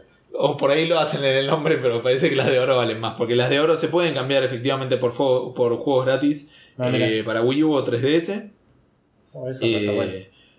digamos las de platino, que son las que se ganaban haciendo cosas, que por ejemplo haciendo algunos objetivos en juegos, o por ejemplo logueándose en el Miiverse una vez por semana, y algunos así Ah, medio recurrentes. Eh, esos nada más está el Nintendo Picross y el WarioWare Touched, que suena medio pedofílico. Eh, pero después la mayoría de los juegos van por monedas de oro, como podría ser algunos más copados como Super Mario 64, Donkey Kong Country o eh, New Super Luigi U eh, un DLC del Pikmin 3. Y después hay algunos descuentos que podés cambiar. También, por, esta sí por monedas de platino, que están copados. Tipo un Mario Kart 8, un 20% off. Eh, este me interesó más, igual ya lo tengo. Legend of Zelda Majora's Mask, un 40% off. Bien. 40 es un montón. Eh, y el Ultimate NES Remix, eh, también 40% off. Pero ese es por monedas doradas. Claro. Nada, los que estén más interesados en esto, eh, Esperen porque no está acá todavía. No está acá, nunca va a llegar acá porque Nintendo no vende oficialmente. No, bueno, acá, pero a este lado del Norteamérica. Se viene muy pronto, ahora voy a decir cuándo, pero digo, pueden chusmear y van a encontrar imágenes y van a encontrar un detalle preciso de cuántas monedas te da cada cosa Claro. y cuánto te salen los premios. Tampoco queríamos venir a aburrir acá diciendo, salen 1200 puntos tal cosa y para Claro. sacar 1200. No, entonces digo, el detalle, el que le interese que lo busque, que, que lo va a encontrar. Y esto viene a fines de marzo, dentro de muy Ah, poco para casi que Norteamérica. estamos y- a fines de marzo. Y para cuando estén escuchando esto van a estar un día más cerca que nosotros. Sí. o más. O más. O ya habría, habrá pasado marzo. es, una, es una realidad. Por ahí estamos hablando de marzo del 2028. No es lo único que se viene a fines de marzo. Y esto lo leíste vos, pero yo sé por ahí un poco más. Sí, Automatron. La nueva, el primer DLC de Fallout. El de primer Fallout DLC 4, de Fallout. eh, sale el 22 de marzo en todas las plataformas. Sí. ¿Qué es Automatron? Automatron eh, venía con. eh, te podías armar tu propio robot y creo Claro. que eh, venía agregado el robo Brain o algo así se llama. No sé. malo que estaba en los otros Fallout y creo que no está Ah, desde, los que, desde que se hicieron 3D. Ah, que es mira. como un robot con pinzas y un cerebro. No me acuerdo si está o no en los Fallout anteriores. En este seguramente no está. Ahora Claro. voy a buscar eso. Vos Bueno, la idea es matar, este, de- destruir robots malvados y harvestearle las partes para armarte tus propios robots. Sí, Eh, y si sos más de nivel 15 vas a tener también soy nivel 50. di- diferentes opciones de pinturas y customización de la voz para agregarle a tus robots. También anunciaron que en abril se viene la, la- una expansión de las de los para los settlements, Ah, sí. que es el Wasteland Bueno, Workshop. se sabía, se sabía que iba a estar, digamos. Claro, no sé si sabían las- los meses poner el window. Claro. Y en Me mayo, que sí, creo que sabíamos que era uno por mes, ¿no? ¿Está bien lo que estoy diciendo? Este es marzo, el otro en abril y el otro en mayo. Claro. Sí, sí, eso entonces se sabía. Ok, entonces ya lo saben, no lo voy a decir ¿Quieres más. que hagamos un café de ratas? Sí, me voy a hacer otra. Eh, no sé, sí, parece que en Fallout 3 y en New Vegas estaba, así que tiré cualquier- ¿Estaba? Sí. Bueno. Pero bueno, no estaba en el 4. Así que se agrega con ese DLC. Eh, También anunciaron la fecha, la de, fecha de salida, la fecha exacta dieron Sí, 20 de Zero Time Dilemma, el tercer juego de la saga de Zero Escape Zero Escape. Eh, recordemos que es del, la, venía el 999, de DS. Y el- Nine Doors, Nine Persons, Nine Hours. 9 Hours, sí. Y después estaba el 2, que era Zero Escape. Sí, Last Reward. Last Reward. Son dos juegos que yo he jugado y he disfrutado Yo muchísimo. jugué solo el primero y no lo terminé bien todavía. Mi primer platino es del, del Zero Last Reward. Y mm, lo estoy esperando, va a salir el 28 de junio. Eh, creo que voy a esperar a que salgan las, las reviews y si las reviews son buenas las voy a comprar a full No me price. gustó, vi un par de imágenes, no me terminó de gustar. No sé si era así también el Virtuous Last Reward. Pero ese 3D no me terminó de convencer. Es... Es un 3D para 3DS y Vita. Eh, se supone que este va a tener No, más no, cinemáticas. Es el un otro... 3D para 3DS, no me compares la 3DS con la Vita. La 3DS tiene, la Vita tiene cosas increíbles. Sí, bueno, tenés razón, tenés razón. Pero bueno, no es lo central, es como. eh, No, no quiero guardar de- la 3DS, perdón, no, no. No es que la 3DS es una cagada, pero Sí, tiene menos potencia en Claro. ese sentido, seguro. Eh, sin embargo, digamos, no es lo que me molesta del juego. Digo, es un juego donde te tiene que atrapar la historia. no, lo obviamente, que pasa. es como jugar un RPG viejo que no te jode lo estético, a menos que estés jugando al Final Fantasy VII. Claro, exacto. Eh, pero bueno, no, yo calculo que lo voy a comprar full price y lo voy a jugar, es, es mi objetivo. Vamos a ver si me va bien. Pero sí, uno de los cambios que tiene es esto eh, de que tiene... eh, las escenas antes estaban narradas por texto Sí. y ahora se supone que va a ser más cinemática, cosa que puede Ah, ser mira. bueno y malo porque mi imaginación es bastante mejor que... Que lo que puede renderear la Vita. Sí. A pesar de La todo. mía no bueno estoy tan va a ser. seguro. Eh, pero bueno, ya tiene fecha de salida y va a venir a Steam por primera vez. Sí. A pesar de que no hay planes de portear ni el 999 ni el Zero Escape. Así que. Habrá que, habrá que ver qué, qué pasa con eso. Siguiendo con anunciaron Perdón, ahí parecía por lo. Por el, salió un trailer también. Que parecía seguir la misma historia de un, Ah, sí, seguro. un malo que los encierra y nada. Sí, sí. Sobrevivir y el juego del miedo, chabón. Ok. Más parecía el juego del miedo 2 con él, que era un grupo. Claro, sí, que, que la primera o a la 15, no sé. Eh, siguiendo con noticias de, de anuncios en realidad, eh, anunciaron, con la fechas. Anunciaron la fecha de salida del Ninja Turtles Mutants in Manhattan, Sí. hecho por Platinum Games. Va a ser la fecha el 24 de mayo. Las tortugas adolescentes mutantes. Sí, eh, de hecho ninjas. no dice mutantes, dice tortugas ninja. Pero el juego, ¿cómo se llama? No tengo idea. Sí, dice. Ah, sí, tiene-. Chabón, Mamoro. El título dice otra cosa. Estoy regalando este podcast.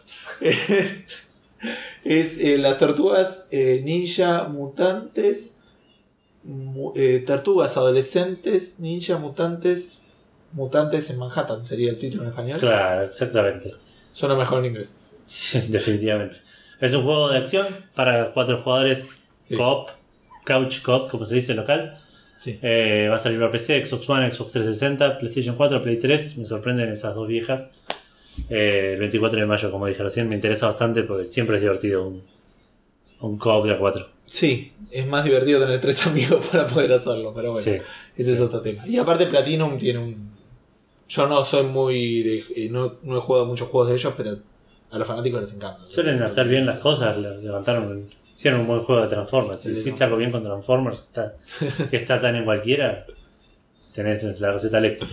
Ok, pero antes incluso también, no me acuerdo que hay un juego muy conocido que hicieron. Hay deben tener un montón, ahora no me acuerdo del Metal Gear. Metal Gear Rising o Revenge Ah. Chance, como depende de, Ok, de qué época del juego estés hablando. ¿por qué?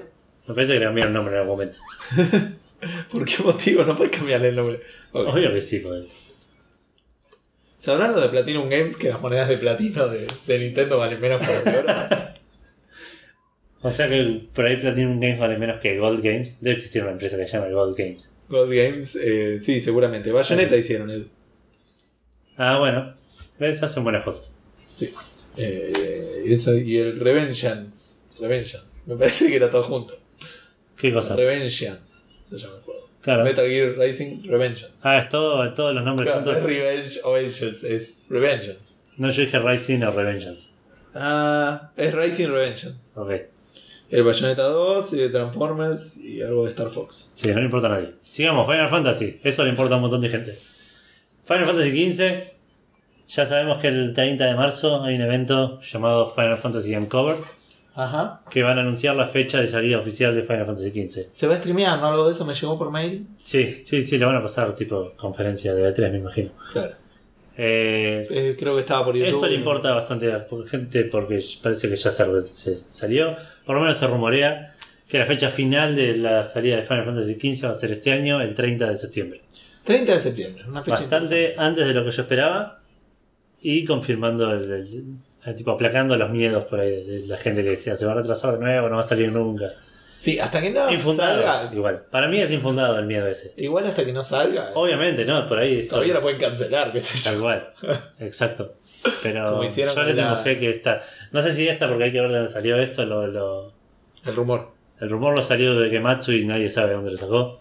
Claro. Pero, digamos, me parece que el- la evidencia apunta fuerte a que es una, una fecha real, una, una posibilidad real que salga este año. Es raro porque es un viernes.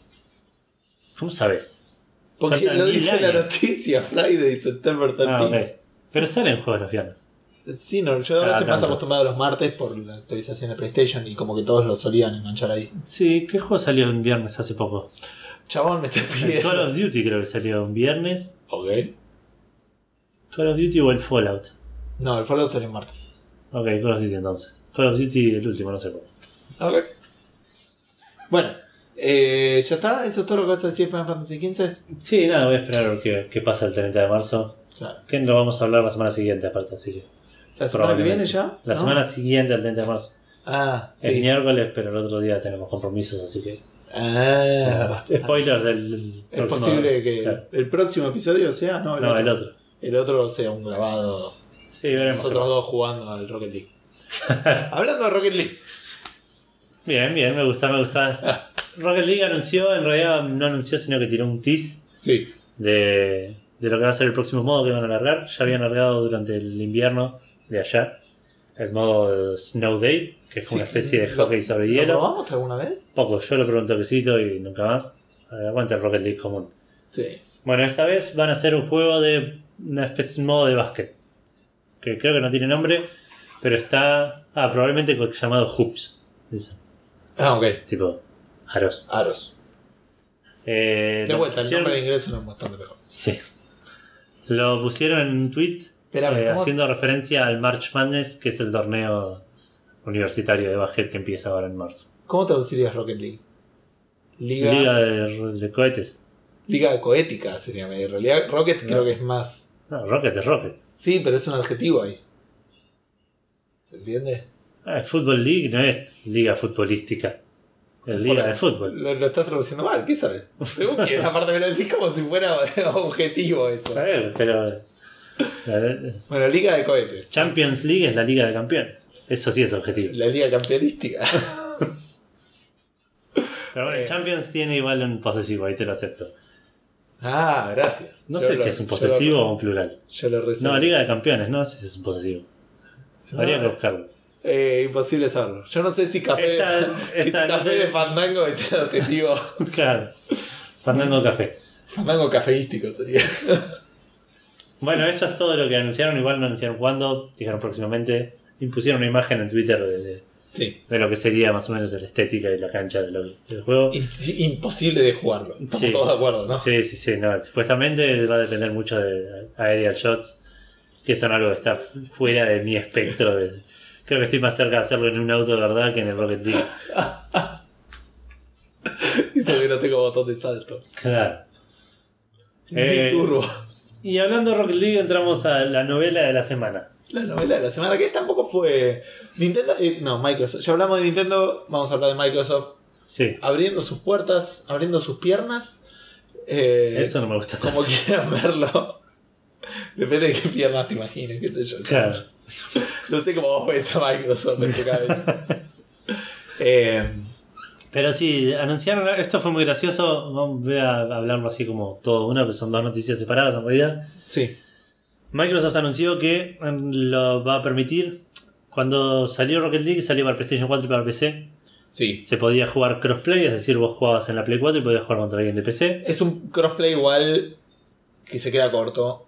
En el sentido de que se puede jugar entre sí, pero yo no puedo jugar con alguien. A, a- a dedo, digamos. Claro, es decir, vos lo tenés en PC, yo tengo la Play, juguemos juntos. Eso Claro, no puedo, no puedo elegir contra quién jugar, pero puedo jugar entre los dos. O con quién. Es decir, juguemos juntos. No, no puedo hacer eso.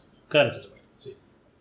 Eh, esto salió después, salió primero solo para estas dos plataformas. Salió en Xbox este año, a principios de este año. Sí. Si no estoy mal, fue en enero. Fue un éxito. Fue un éxito, pero tenía el, ese característica que, que no podías jugar con otras plataformas. Jugabas online en Xbox, solo contra gente de Xbox. Sí. Esta semana anunciaron que iban a permitir jugar contra otras plataformas. Más específicamente PC, dijeron. Ajá. Pero que estaban abiertos a cualquier otra network que se quiera unir a. Claro, que se quiera otra- conectar con otras Xbox Live. consolas. Porque en realidad fue como más un anuncio de ahora la Xbox va a permitir conectarse con otras redes para los Para jugar multiplayer. No claro. es solamente para Anunciándolo con Rocket. League, claro, una cosa así.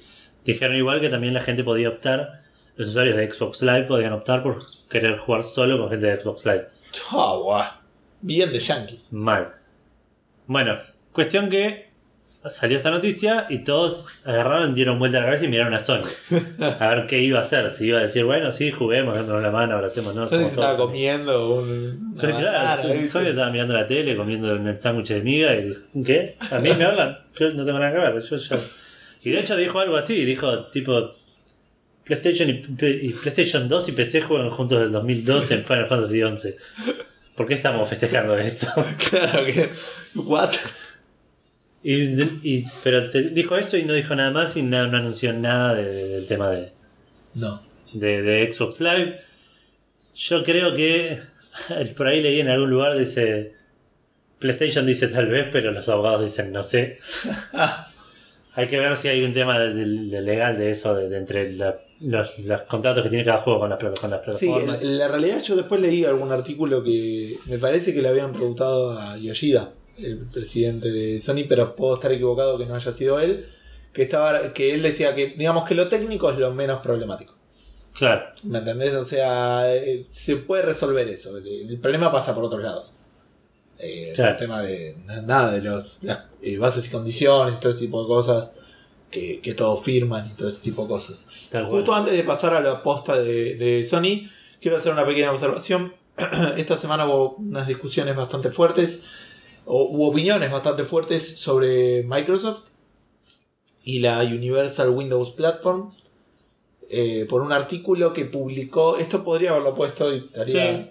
Lo tenía más seguro. No tengo idea de qué está hablando Gustavo. Creo que es el presidente de Epic Games que publicó eh, una, una, no una carta, una especie de carta abierta, como una, eh, ¿cómo decirlo? No es una noticia, un artículo que Sí. se publicó, no sé si en el New York Times o en algún diario, sobre eh, la amenaza que era la Universal Windows Platform para la PC. Parecido a lo que hablaba Gabe Newell cuando sacaron Windows 8. Sí, Porque, ¿qué pasa? Eh, ¿Cómo se llama el tipo de Microsoft?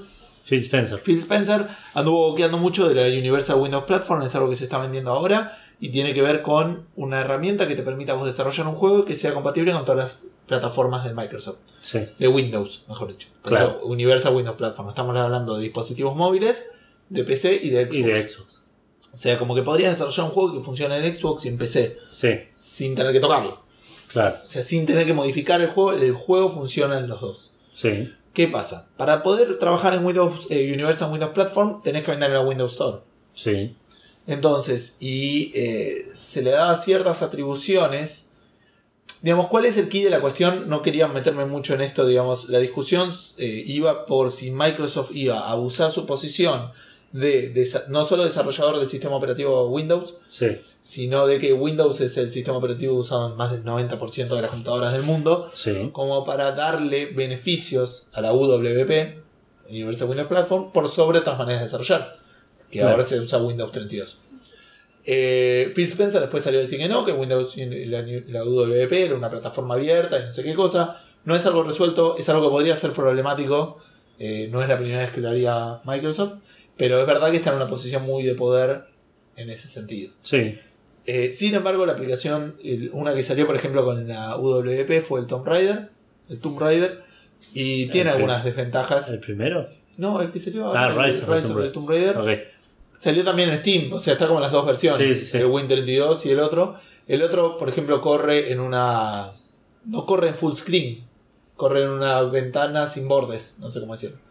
Viste que hay Ah, una como, diferencia. el, como el Skype, ponerle nativo de Windows 10, de Windows 8. Claro, una cosa así, una Windows Less Border se llama, que tiene algunas diferencias respecto de, por ejemplo, no puedes usar fraps, Claro, eh, no hay un ejecutable de la misma manera que con el otro, o no, hay, no usan las mismas librerías que no son a- las de Win32 son abiertas, claro. entonces es más difícil de modear. Digo, hay ciertas desventajas, la mayoría de la gente apunta los cañones a Microsoft con razón, porque conocemos cómo es Microsoft, si bien Phil Spencer viene haciendo buena publicidad, la publicidad se termina con las acciones, digamos. Así que no sé en qué va a terminar esto, digamos, pero esto venía también un poco de la, de la mano de, de esta apertura de Microsoft y como eh, fue otro de los eventos importantes de la semana. Claro.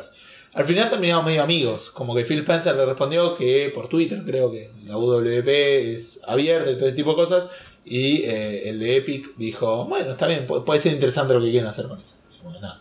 Bueno, Eh, pero a nadie le importó todo esto porque VR Porque y, sí. y porque hace un par de días que sabemos cuánto va a salir el PlayStation VR. sí. Y esto es lo que yo quería mencionar. Primero vamos a anunciarlo.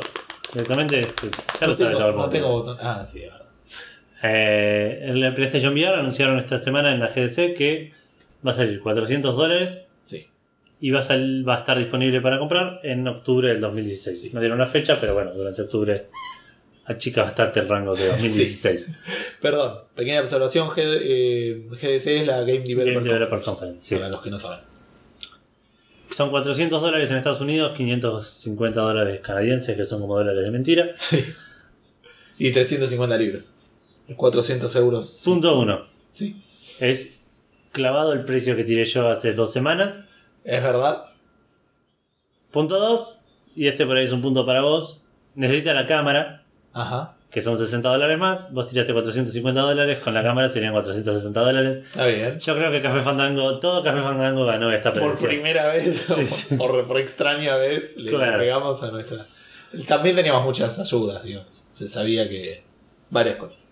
Sí, sí, puede Habían ser. dicho que iba a estar en No, el rango de entonces, una consola y todo eso. Digamos, no somos magos. No, Le- no- le- no lo adivinamos, No, pero sí. Leyendo los comentarios, mucha gente esperaba 300 dólares. Yo digo, no sé, flaco. 300. No sé de qué estás hablando. Bueno, por otro lado, algo que decíamos nosotros era que iba a ir a pérdida Es verdad. el PlayStation con esto y en Porque no realidad- podíamos tener razón en todo. Claro, y en realidad parece que no, que están que están sacando plata con este precio, que podrían bajarlo incluso más para ir a pérdida. Sí. de- Ergo, los 300 dólares que por ahí esperaba la gente. Extrañamente, Oculus, que pensábamos que no iba a pérdida, está yendo a pérdida con el precio de 600 dólares. Yo creo que Oculus no entiende cómo funciona el negocio, porque si vas a pérdida con el único producto que estás vendiendo, no estás haciendo. Nada, deben ganar una comisión del software que se venda. Ah, puede ser, pero no tiene su propio store ni. O, o por ahí le cobra los juegos, o les vende a los desarrolladores herramientas para desarrollar juegos para Oculus. No lo puede sé. ser, puede ser que. Ah, ah, claramente hay un negocio ahí, o por ahí es. sí, sí, obviamente, no, no es tipo. Es Facebook igual, o sea, plata no le falta. No, también es verdad. Claro, Pero bueno, no. eh, increíble pensar que hay, hay varias consideraciones, no sabía que íbamos a ir tan rápido a, a eso, pero es interesante hablar del precio, que es lo más fuerte. Eh, Para, hagamos una comparación, igual por ahí. no- Oculus estamos hablando de 600 dólares, eran, ¿no? Sí, Tenemos HTC Vive, Perdón, sin se- 600 dólares eh, también. El, solo el aparato. Solo el aparato. Después necesitas una compu con una buena placa de Que video. no viene con auriculares. El único que viene con, con sonido 3D es el de. ¿El Sony. de, el- el de Sony? De ah, mira. Claro que algo que, estaba, que hablaban hoy es que de hecho el procesador lo usa mucho para eso. El aparatito nuevo. Claro. Ahora eso lo vamos a mencionar. Pero Vale. veamos si querés eso que decías. Tenemos encabezando de la lista Sí. HTC Vive, Sí. 800 dólares, pero es el headset con los controles de movimiento. Y las coleaditas que pones en las paredes para que te detecte el ambiente y eso. Ah, ok. Bueno, mejor todavía. 800 dólares, aparte de una máquina importante que tenés que tener. Sí. Que todavía no hice el test ese. El de. El de hace me acordar Aperture.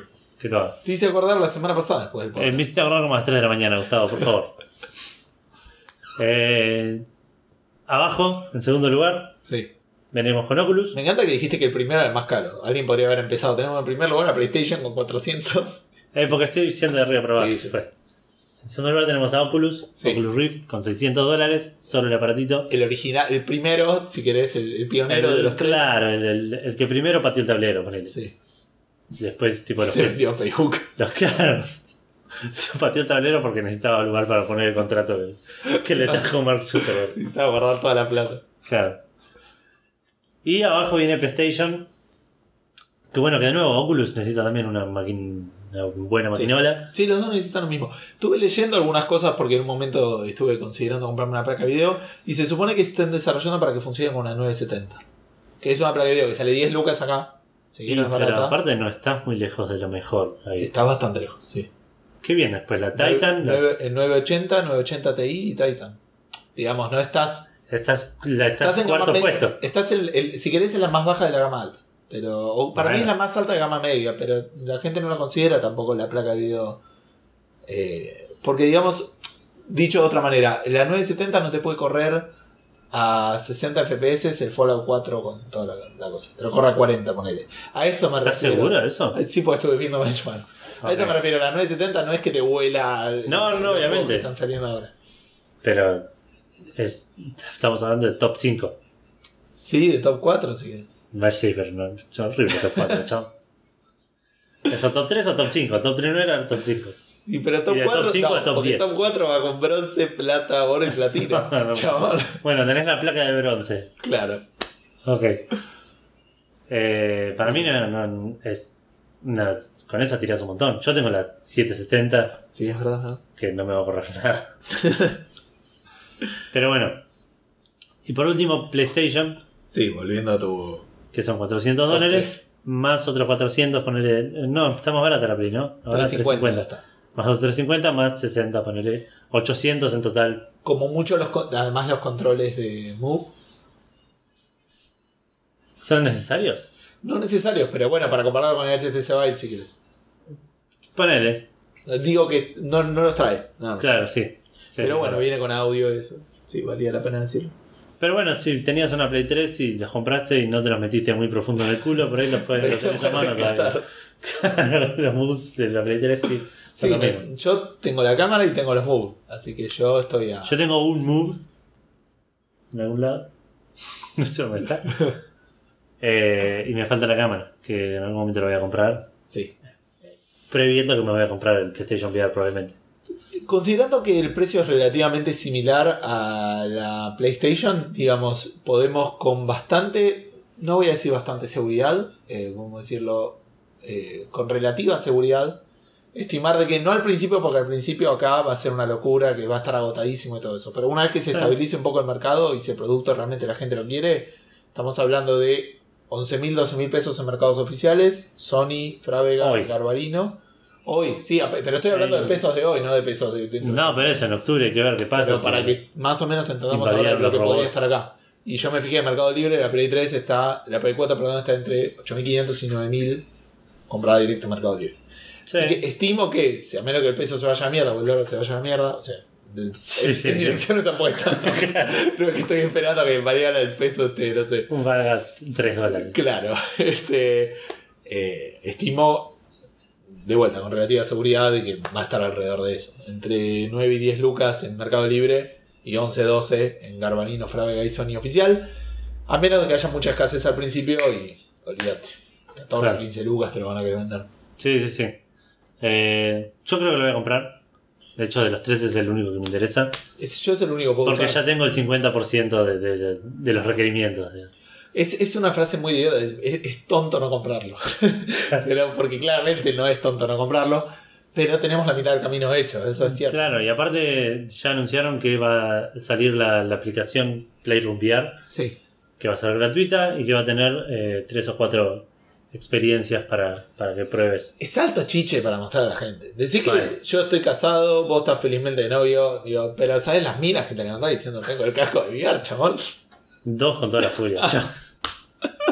Y porque ya te las levantaste de antes y medio que estás Claro, si cerrando, ya estás mostrando estás cerrando el deal, digamos. Sí, sí, sí. Por ahí lo arruinás con eso. O sea, Sí, de hecho. comparado con la cantidad de miras que perdés porque llegas a tu casa y te dice, ponete este casco. Y no, chabón, pará.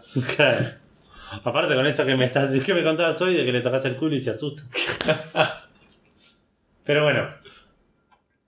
Otra cosa que anunciaron, que esto es algo por ahí que, que no sé si es eh, preocupante, era preocupante, pero se sabe, porque también lo anunciaron, es que la PlayStation VR es más barata Sí, porque es eh, en, en potencia es inferior a las otras. lo admiten, digamos. Claro, claro, lo dijeron. Es, es- una máquina menos potente que el HTC Vive y que el Oculus. Sí, a, a eso yo también quería observar- hacer una observación importante.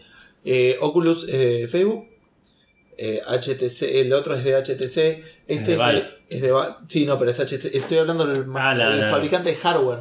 Pero Facebook no Facebook fabricó. no fabrica. Sony hace TVs. Entonces digo, Sony igual tiene la ventaja de que sabe hacer hardware y que viene haciendo hardware. HTC si querés también, pero apuntan a otro market. Sí, Sí, y tampoco hacen todo el producto, no hacen la PC. Claro. Acá como que podés optimizarlo más. Y hay gente que hace televisiones de alta gama. Sí, sí, sí. Entonces como que también tiene una ventaja por ese Tienen lado. el know-how, tienen las herramientas, tienen toda Tiene la, las fábricas. la infraestructura, claro. Claro, tiene una infraestructura que HTC no hace televisiones y por ahí hay que ver si esto es más parecido a un celular o no. Claro. Eh, tanto HTC como Oculus, y estoy 100% seguro en Oculus, no tanto en HTC, pero presumo que sí, tiene dos pantallas, Sí. una para cada ojo. El de PlayStation es una sola pantalla, Ah, mira. que está dividida, no sé cómo, pero es Sí, una sola pantalla, sí. digamos. A menos que sea solo para cíclopes. este 3D no funciona. Está la letra chica, exclusiva para cíclopes. claro. Eh, Pero bueno, eso quería observarlo respecto del precio. Bueno, dijeron esto que, que iban a hacer, mucha gente se le preocupaba, bueno, pero si es menos potente, por ahí los juegos van, van a andar peor, no se van a ver tan bien. Algo que eh, dijo Sony, no puedo acordarme el nombre, Norden, de- de- del- del chabón de Sony que lo dijo, Ahora lo busco. eh, durante la GDC es, vos haces un juego para PlayStation VR, Sí. Cuando haces un juego para, para PlayStation lo tenés que Norden mandar- dice, pero no sé quién era. Sí, el nombre, es, no, por eso no me acuerdo. Eh, cuando haces un juego para PlayStation lo tenés que mandar a certificar. Obvio. Esto cuesta plata y si ellos fallan la certificación, tu juego no sale en el store. Claro. Esto es muy parecido en muchos stores, es, es- es así en, en, el Apple, en el App Store de Apple, es así, no tan estricto en el Play Store de Google. Ajá. Pero bueno, cuestión que el chabón dio la conferencia esta para los desarrolladores y les dijo, Es un eh, ingeniero senior, digamos. Chris Norden. ok, les dijo lo siguiente, me van a bardear por esto, dijo el chabón, pero no hay excusas para que tu juego no funcione a buen frame rate. Si, no, si tu juego en algún momento baja de 60 FPS, te lo rechazamos. Lo más probable es que lo rechacemos. Eh, eh, la- él- es como medio raro. Él por un lado dice no puedes bajar de 60, pero después cuando a decir dijo lo más probable es que lo rechacemos. Depende de qué frase quieras tomar. eh, Sí, es verdad, qué momento de la, de la cosa. Dijo, eh, el chabón dijo que. Sí, igual problema, está bien. Probablemente lo rechacemos. También dijo que igual, que no se preocupen, que ellos no van a hacer beta testing, pero que va- pueden hacer una especie de review de las aplicaciones de los juegos antes de, de hacer la, la- el submit a la certificación, cosa que no gastes plata al pedo. Claro, ofrecieron un servicio como de consultoría para hacer juegos de VR, básicamente. No te van a hacer un. No te lo van a hacer, como dije recién, no te van a hacer un beta testing. Sí. Pero van a ver los puntos clave, ver dónde puedes llegar a tener problemas, dónde puedes. que puede ser que esté que, que esté skipeando los frames, dónde puedes estar teniendo algún lag. Sí, o, Que ayudarte en el desarrollo, claro. tips para un buen desarrollo. Claro, pero es una especie de code review medio básico para ayudarte a eh, minimizar los riesgos de esta certificación. Pero es importante decir que por lo menos los juegos están apuntando a que los juegos tengan un mínimo de calidad, tema de fluidez. Técnico, si querés. Claro. Por un lado. Eh, esto también va de la mano para los que no sabían. El casco este viene con una cajita. Que muchos esperábamos, incluyéndome, que esta cajita ayudara. Porque la Play 4, nada, no es. Me acabo No, de acordar de algo, ahora lo voy a comentar al No es, final. una, no es una máquina potente como una máquina, es como una Mm. computadora. Exacto, pero esa cajita no va a ayudar a procesamiento. O sea, los desarrolladores cuentan con lo mismo que cuentan ahora Claro. con la Play 4. Sí. ¿Qué hace esa cajita? Y es medio raro. Esa cajita va al- a trabajar con lo del audio, que era lo que habíamos dicho, Sí. con el audio 3D. eh, y también va a ayudar porque como que no quieren, quieren hacerlo, quieren mantenerlo social, digamos, del asunto. Entonces, por ahí uno está con el casco, pero en la tele se muestra algo. Entonces, este te va a ayudar a armar un poco lo otro también. Ah, o hacer una versión 2D de lo que el tipo está, que viendo está viendo, claro. en 3D. O hacer algo medio complementario. Eso Claro. también puede ser. Eh, pero bueno, lo tienen que armar los desarrolladores también. Y obviamente saber de que el aparato no va a poder decodificarlo a 2D con la misma calidad, digamos. No, no, obviamente. esperen, obviamente. Pero no es el core de la experiencia, digamos, lo que se ve en la tele. No, obvio, obvio. Pero Mientras que el digamos, que tiene puesto el Oculus, el Oculus, el PlayStation VR, sí, eh, la- lo esté viendo bien y, lo, y, lo ve- y se vea bien y funcione bien, claro. yo creo que el otro es todo extra.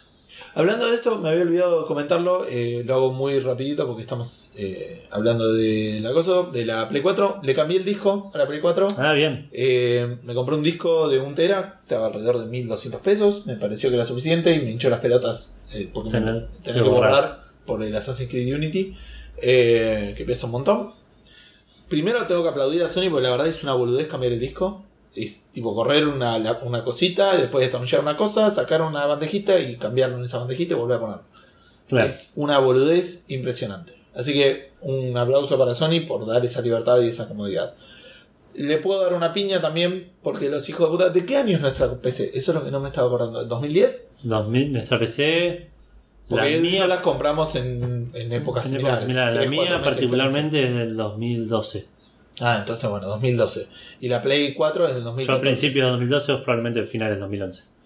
Ok. No, para mí fue principios de año. El mío. La mía fue en febrero, segurísimo. Ah, bueno, la mía habrá sido en marzo abril. Ok. Eh, nuestras PCs ya venían con USB 3. Sí, Y sorprendiendo a mí, ingratamente, la Play 4 no viene con USB 3. Entonces, si bien fue súper fácil hacer el, el backup y todo eso, el backup me tardó dos horas y media en hacerlo. Y después dos horas y media en restaurarlo. claro. Porque las velocidades son súper lentas. O sea, no son súper lentas. Pero digo, nada. ¿Cuánta guita les, les costaba en el 2014? Poner un USB 3. Claramente no era barato porque tampoco la Xbox One lo tiene, pero me llama la atención que no que no hayan apuntado a un- porque parte con USB 3 podrían haber hecho que le cambias el disco de afuera y listo.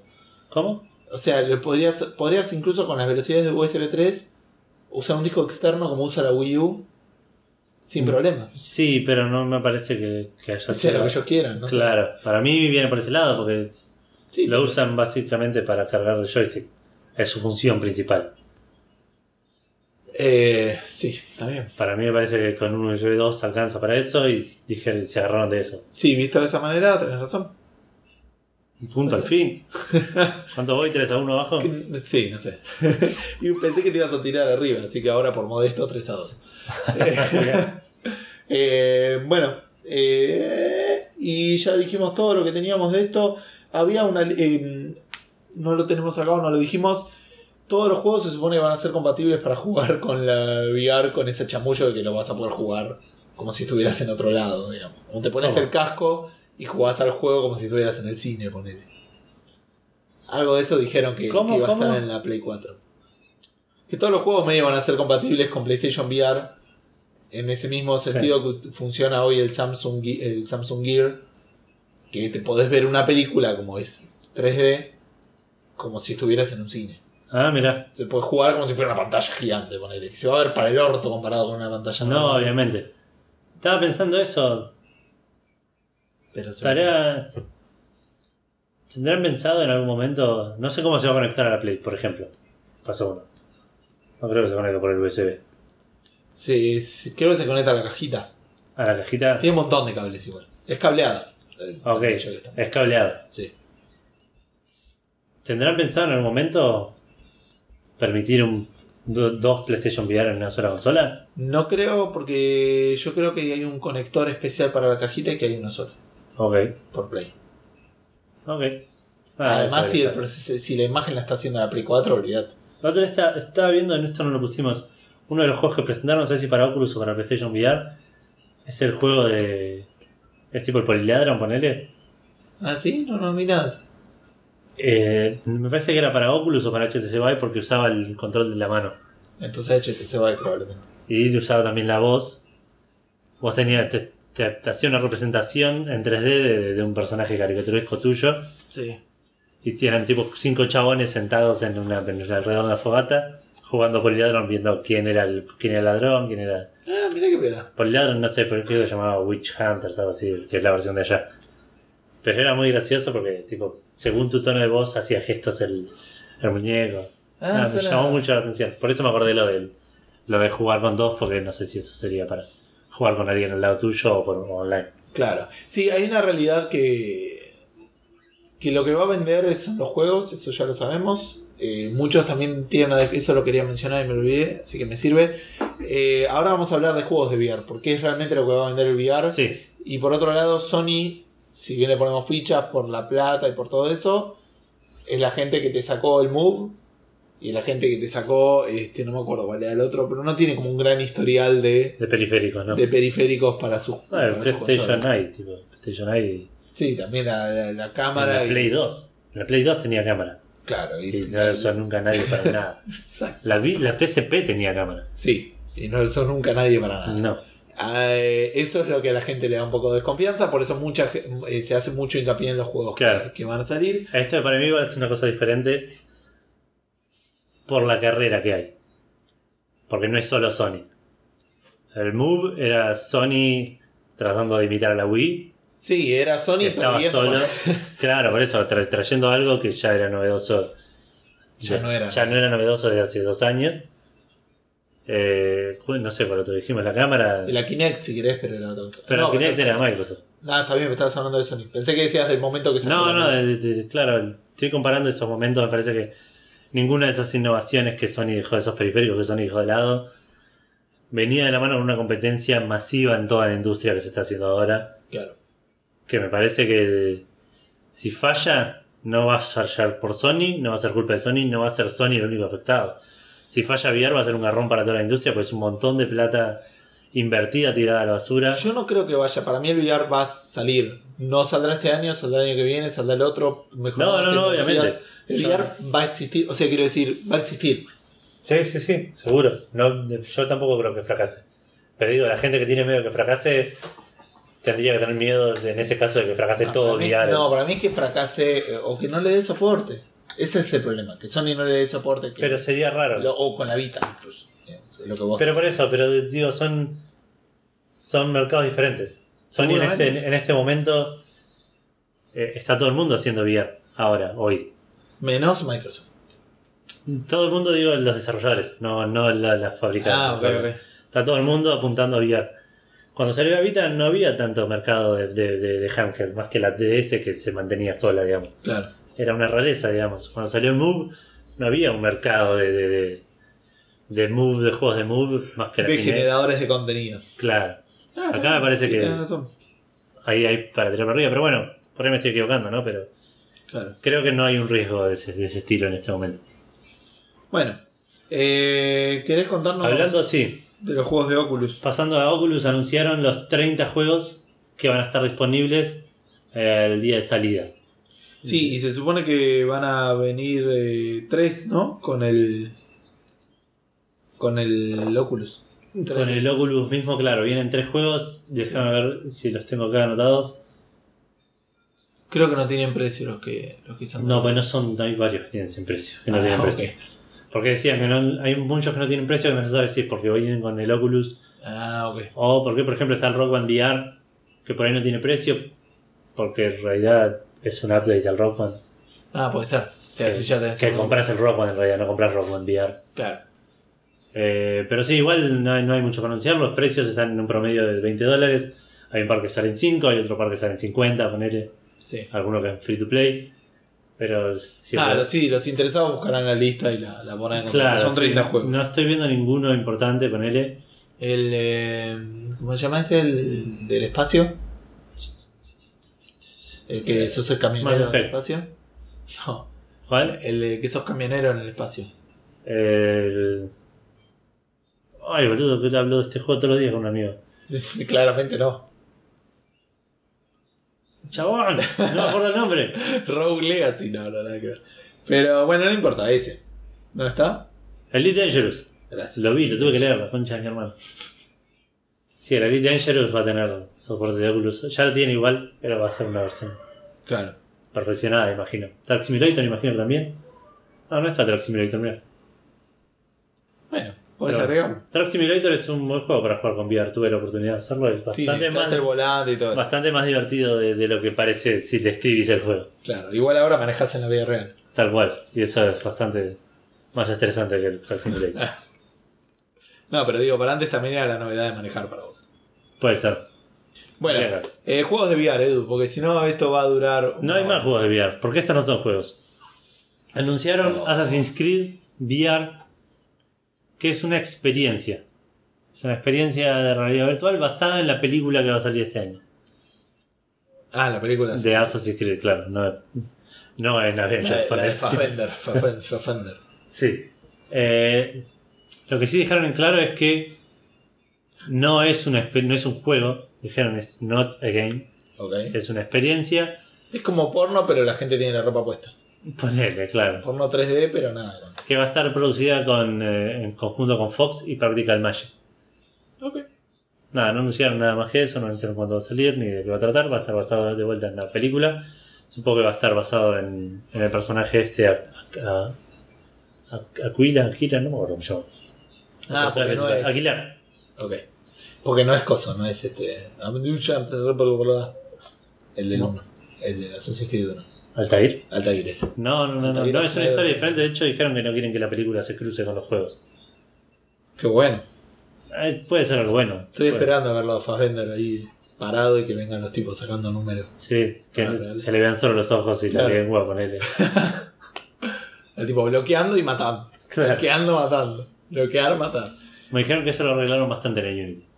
Sí, Tengo, tengo que jugarlo ese juego. Star Wars VR Por otro otra lado, te- experiencias. Otra cosa que no se sabe ni siquiera si es una experiencia esto, porque fue un video que pusieron en la página de ILM X Lab, que al toque lo bajaron. Los, los conocidísimos de Los ILM. conocidísimos ILM X Lab, esos que hicieron tantas cosas que ahora no voy a mencionar porque la verdad no tiene sentido. No, no, vamos, no terminamos más. Sería faltarle respuesta a nuestros oyentes creer que no conocen esta empresa. Pero bueno, es- es- parecería que sería que es un juego, una experiencia que va para el HTC Vive, en el cual se ve que es una especie de, lo, lo- lo pusieron como una especie de experimento que tiene como que puedes usar el lightsaber para, para desviar láseres. Eh, va a estar hecho en Tatooine. Digamos, no sabe mucho porque fue un video muy cortito. Creo que si lo buscas, por ahí lo encontrás en algún lugar que no lo bajaron todavía. Seguramente. Eh, pero nada, no es un anuncio, no es un. Fue un video que apareció y Claro, desapareció. lo más probable es que se venga, digamos. Sí, sí, probablemente este año incluso. Sí, Con el- Con el HTC Vive. se viene el VR. Eh, No vamos de Virtual Reality porque me estoy mareando yo. pensé que era la Espero que no me maree, eso me va, a- me va a hacer un bajón si me compro el video. Sí, uh, El PlayStation Medio me marea, va a ser tipo. uh. Voy a tener que solventar los gastos cobrando para que venga gente a jugarlo. casi. Sigo vendiéndolo. Oh, jugar cobrando, chabón. Tengo una fuente de plata que no se termina o una fuente de plata finita. ¿De qué me estás hablando? Tenés razón. Hablando de fuente de plata que no se termina, esto eh, bien podría aplicar a los ports. Sí, Este, donde voy sacando juegos para nuevas consolas. Esto se dio cuenta la gente de Action Verge, un gran juego indie del año pasado. sí, un Metroidvania. Metroidvania. Muy querido por la gente fanática de ese género. Exacto. Eh, muy bien recibido y se va para Xbox One y para Wii U. Sí, estaba solo en Play 4 y PC, ¿no? Exacto. eh, y parece que también se viene para la Vita, pero eso ya se sabía. Sí. Eh, no tengo la fecha porque no se sabe, ¿no? Se No, sabe no dijeron la fecha, solo Ah, anunciaron que va a salir. A fines de este año. Claro. Eso, digo, hay una, un rango, pero es Claro, un a fines de este año. Y otro juego que medio se mueve, medio raro en realidad, porque es el Titanfall en Origin, Sí, eh, pero en Origin Access, sí. que ya está en Xbox, el Titanfall. O sea, recordemos que EA sacó EA Access, que vos pagas tipo 5 dólares y es como Netflix, tenés varios juegos medio fijos que podés jugar. Claro. Empecé, Tenés empezaron- acceso a betas y acceso a cosas Claro. así. eh, empecé, eh, sacaron el servicio hace poquito, Sí. O sea, lo, lo pusieron, no lo sacaron. Eh, pero no tenía Titanfall y va a. no, pero este es otro igual, ¿eh? Esto es Origin Access Vault, que es el que te da gratis, juegos gratis, como si fuese PlayStation Plus. No, pero es, es el mismo. Creo que es el. ¿Es exactamente lo mismo? Funciona PC, diferente, me parece. Puede ser que funcione diferente. Ahí desconozco un poco. más. Porque no dice EA Access, dice Origin Access. Pero porque se llama Origin porque es en PC Origin. No me estaría Porque es el. el, el, eh, ¿Ves acá dice Origin Access? Juegos de Volt. Juega preguntas primero. Preguntas frecuentes es lo mismo, es el equivalente que de Xbox. Pero vamos a ver. ¿Qué es Origin Access? Origin Access es un servicio de suscripción, juega tanto como quieras para los jugadores de PC. La suscripción desbloquea The Vault, o sea, mientras tenga la suscripción, Sí, una colección creciente de juegos de PC que puedes descargar y jugar tanto como quieras. Además, los miembros pueden jugar por tiempo limitado a los juegos de EA antes de su lanzamiento y un 10% de forma automática en juegos completos, reservas, expansiones, FIFA Points y más, todo en Origin. ok. EA Access, Creo que es lo mismo para Xbox One. me, estás inventando. Bueno, chabón, me estás pidiendo EA Access. No, esperá, ya ¿qué querés? Total, yo tengo que ganar este podcast. Este. Da. Pongo EA Access y me abre una pantallita que me dice Get EA Access Now y me lleva a otra página. Eh, Play First, que es probar los juegos primero. Play More, te, te da, te da acceso a la Vault. Y Play for Less un 10% menos en todo. No estoy leyendo. Ah, sí, te... ok. Es el mismo concepto, Edu. Bueno, otra dos. Vengo.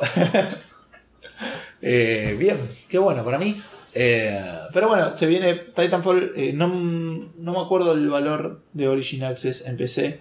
Para acá. 5 dólares, ¿no es? 5 dólares en Estados Unidos. Acá algunas cosas están más baratas, así que no. No creo que salga más barato que eso. Eh, Habría que ver que el, el Inquisition no está gratis. Sí.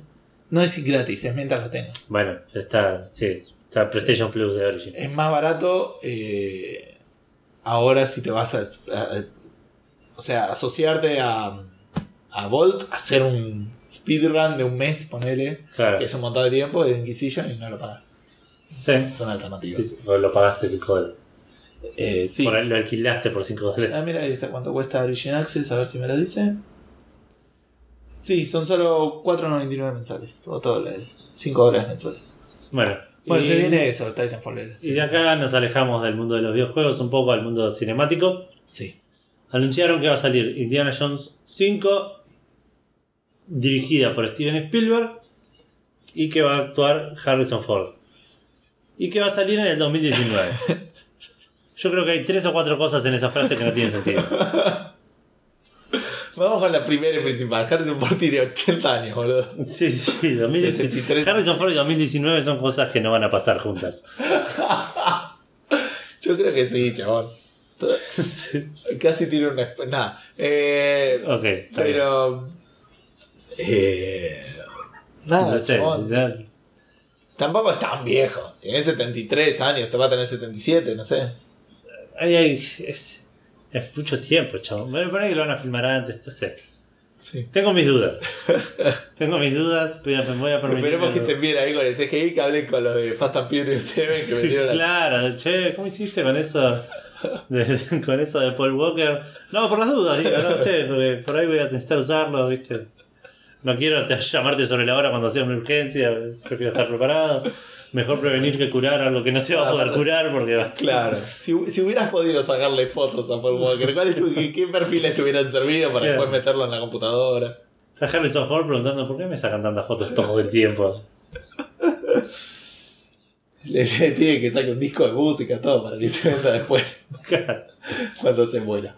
Pero bueno, sí, va a salir, lo anunció Disney y sería la fecha de, de- de- de lanzamiento, digamos, de, de el Sí. 19 de julio del 2019. Bien, Dentro de tres años. dentro de tres años, No, menos de nadie Después, todo el mundo pedía una nueva Indiana Jones hasta que vieron el reino de la calavera de cristal y después nadie jamás Nadie volvió a decir la frase, no. qué ganas de ver una nueva Indiana espero que no esté Shia LaBeouf. Ah, no, No la vi igual, Ella, pero me cae muy mal a Shia mí no me molesta Shia LaBeouf. ¿No? No sé por qué. Es bastante douche el chabón. Puede ser, no, no lo conozco personalmente. Pero Sé bueno, que escucha algo que quería No. mencionar, sí. algo que quería mencionar es que 2019 en mi mente era bocha más tiempo que 3 años. Ah, sí. Para mí me decías 2019 y te decía 6 años faltan todavía.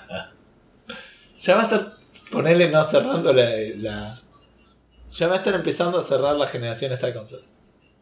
A menos que la sigan estirando, digo, pero. Ya va a tener 5 años. Para mí ya va a estar anunciado Va a tener 5 lo que años. se viene, ¿eh? ¿5? ¿De qué? ¿19? ¿2019? 2014 no salieron. No, o sea, en 2013 salió la. Bueno, en diciembre de 2013, boludo. O sea, nah, Ah, bueno, chabón. O 4 años, 5 años y medio. eh, 4 3. Está bien. Bueno, siguiendo con lo que no es películas, pero es entrenamiento, entretenimiento no interactivo. Lo podríamos haber puesto después de los cosas de VR, pero yo no sabía que eran juegos. Porque la noticia la, la habías leído. Claro, salió a anunciar unas fechas de premiere, de estreno Sí. de la serie Luke Cage de Netflix. Sí. Toda esta movida de Marvel que está haciendo Netflix con esas series serie, un toque más sí. oscuras. Eh, Luke Cage, yo no la vi, pero entiendo que aparece en Jessica Jones. Sí. El actor va a ser el mismo. Y la serie se va a estrenar en septiembre. Y falta poquito para que salga Daredevil, ¿no? Daredevil ya va a estar. Cuando sale Cafandango sale Daredevil. Pero a decir que ahora llego a mi casa y me, y me quedo en casa viendo Daredevil. No creo, no creo porque por un tema de horarios. Ah, Por un tema de diferencia horaria. Con, debe salir a las 10 de la mañana Pacific Time, ponele, o sea, a las 3 de la tarde de acá. claro. Una Bueno. así. Pero sí, cuando estemos posteando esto, es probable Ya que. Uh, chabón, qué esté a bueno. horas de salir la serie. La de la segunda temporada. Season 2 release date. Esto no tengo idea qué es, pero ni idea de qué habla. Así que lo vas a hablar vos. Voy a tener que hablar yo, pero yo quería buscar cuándo sale. eh, La Season 2, 18 de marzo. Pero el. ¿El horario? global, claro. eh, ay, no lo puedo encontrar. Bueno, no importa. Eh, no, si no lo voy a encontrar. Bueno, eh, ¿te acordás? ¿Sabés quién es Cliff Lesinski? Sí, ¿Quién es Cliff Lesinski? el creador de. Ah, no, ese es Romero. Sí, el creador del Doom es Romero, sí. ¿qué Lesinski es creó? el de Gears of War. Ah, Gears of War, ok. Y algo también estaba en otros, pero Gears of War es el más reciente y Sí. fuerte que tenemos. Te había dejado en la industria Sí, y volvió en la E3 del año pasado. sí, Para promocionar qué? no tengo idea. Un juego free to play, un shooter free to play. Ah, ok. Eh, Esto me, estoy- me lo estás contando ahora. Si lo sabía, me lo olvidé. bien, te mentí. No es más free to play. Ok. O sea, la noticia es que el juego del próximo, el Cliff Lesinski y su nuevo no, no, estudio. está bien. Si me vas a dar información que no es. Bueno, te, te di la información que, que- Como que te puse para el, el- Claro. el curso de ingreso, ¿me entendés? Como que te, te puse en, actas para. No sé si dicen actas, no me sale el nombre. Pero no importa. Eh, te nivelé. Eh, con los oyentes que sí sabe- se acuerdan de Lawbreakers, se llamaba el juego. Sí, Se va a llamar Bosky, es la, la empresa, y eh, tuvieron una conferencia acá en la GDC sí. donde dijeron, estuvimos analizando, queremos aprender de las cosas que no nos estaban gustando, no va a ser free to play el juego, Sí. y va a salir en principio, en principio, eh, exclusivo para Steam. Eh, apuntaron un poco que quieren eh, hacer algo parecido al Team Fortress, donde no hay, eh, donde va a haber varios eh, o- perfiles, no, perfiles, o como roles que podés cumplir, Claro. también como el Overwatch, y como que se sintieron probablemente similar al Overwatch, que jugar una, hacer una cosa free to play, parecido a League of Legends, donde vos bloqueas personajes, Sí, iba- no era contraproducente con realmente disfrutar el juego. claro. Es raro pasar de un free to play a coso. También hicieron mucho hincapié en eh, la mala fama que tienen los free to play. Eh, Como que la gente se cuida más. Entonces, sí, ¿saben? o sea, Dicen que no va a ser un free to play y que tampoco va a estar, va a salir 60 dólares. ok. Sea, va a estar en el medio, no sabemos mucho más. Este, y actualmente ya se puede agregar a tu wishlist de Steam. Sí, Bien. se llama Lowbreakers y el que le interesa lo puede. Lo puede agregar. Bueno, hablando de Steam. Hablando de Steam y de cosas que ya no van a ser gratis, no es tan así. Eh, nos acordamos todos a ver ahora si te acuerdas, de los mods pagos. en Steam. Sí. Y el Sí. éxito rotundo y popular que fue Sí, sí, sí, que de las movilizaciones. Resonó con la, toda la comunidad gamer. Pararon los subtes, todo para que no. Este, bueno, sí, para los que no recuerden o no lo tengan presente, eh, Steam quiso empezar a habilitar que algunos mods fueran pagos en, eh, para Skyrim. Sí.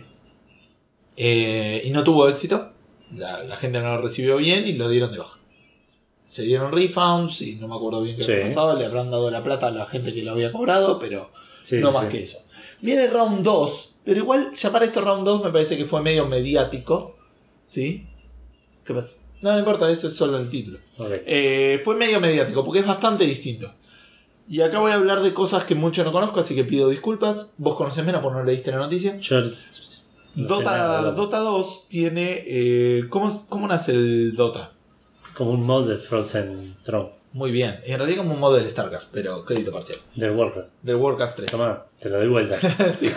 Warcraft 3, este, después salió. No. Del StarCraft, está bien.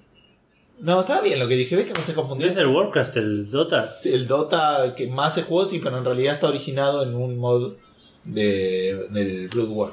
Ah, mira. Está bien lo que dije, ¿ves? 5-3. Este, Ese es tramposo. Es como que ya tengo una pregunta de FIFA, ponele. pero me corregiste, no sé. bueno, está bien, ¿cuánto? Eh, bueno, Dota aparentemente también permite que la gente haga mods. Y que los la gente lo pueda jugar. Tenés como tipos de juego que son custom games, ¿no? Uno hace un custom game y la gente lo puede jugar. Van a vender una especie de season pass o van a permitir vender una season pass para un custom game.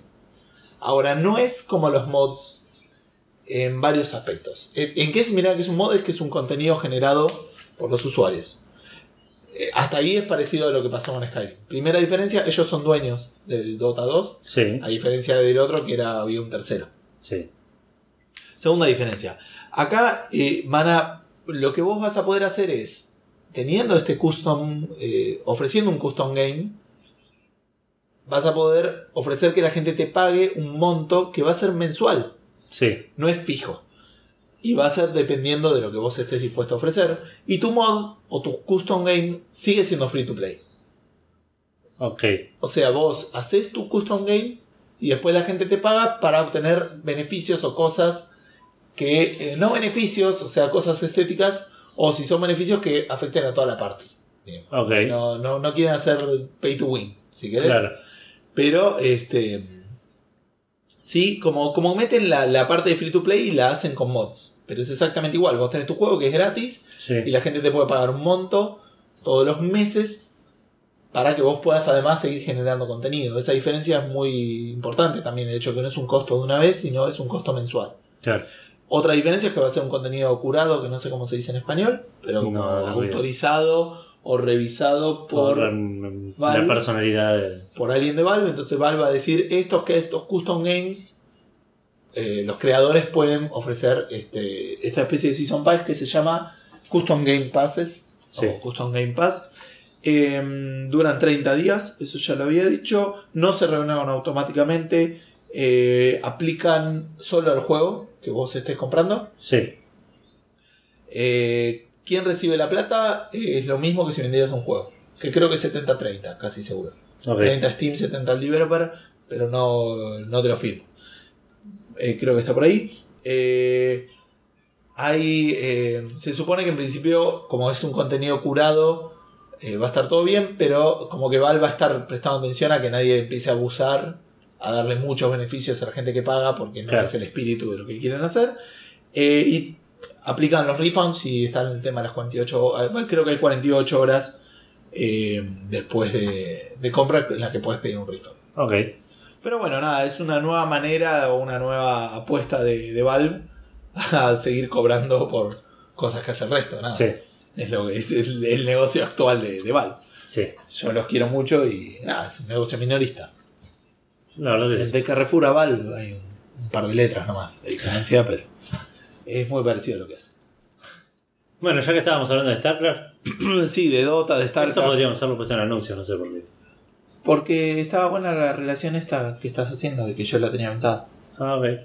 Bueno, Aparte hay varias noticias de, de, De Blizzard. Blizzard. ok. La primera, y esta es la más reciente, tiene fecha de salida el primer pack de misiones de Nova Ops.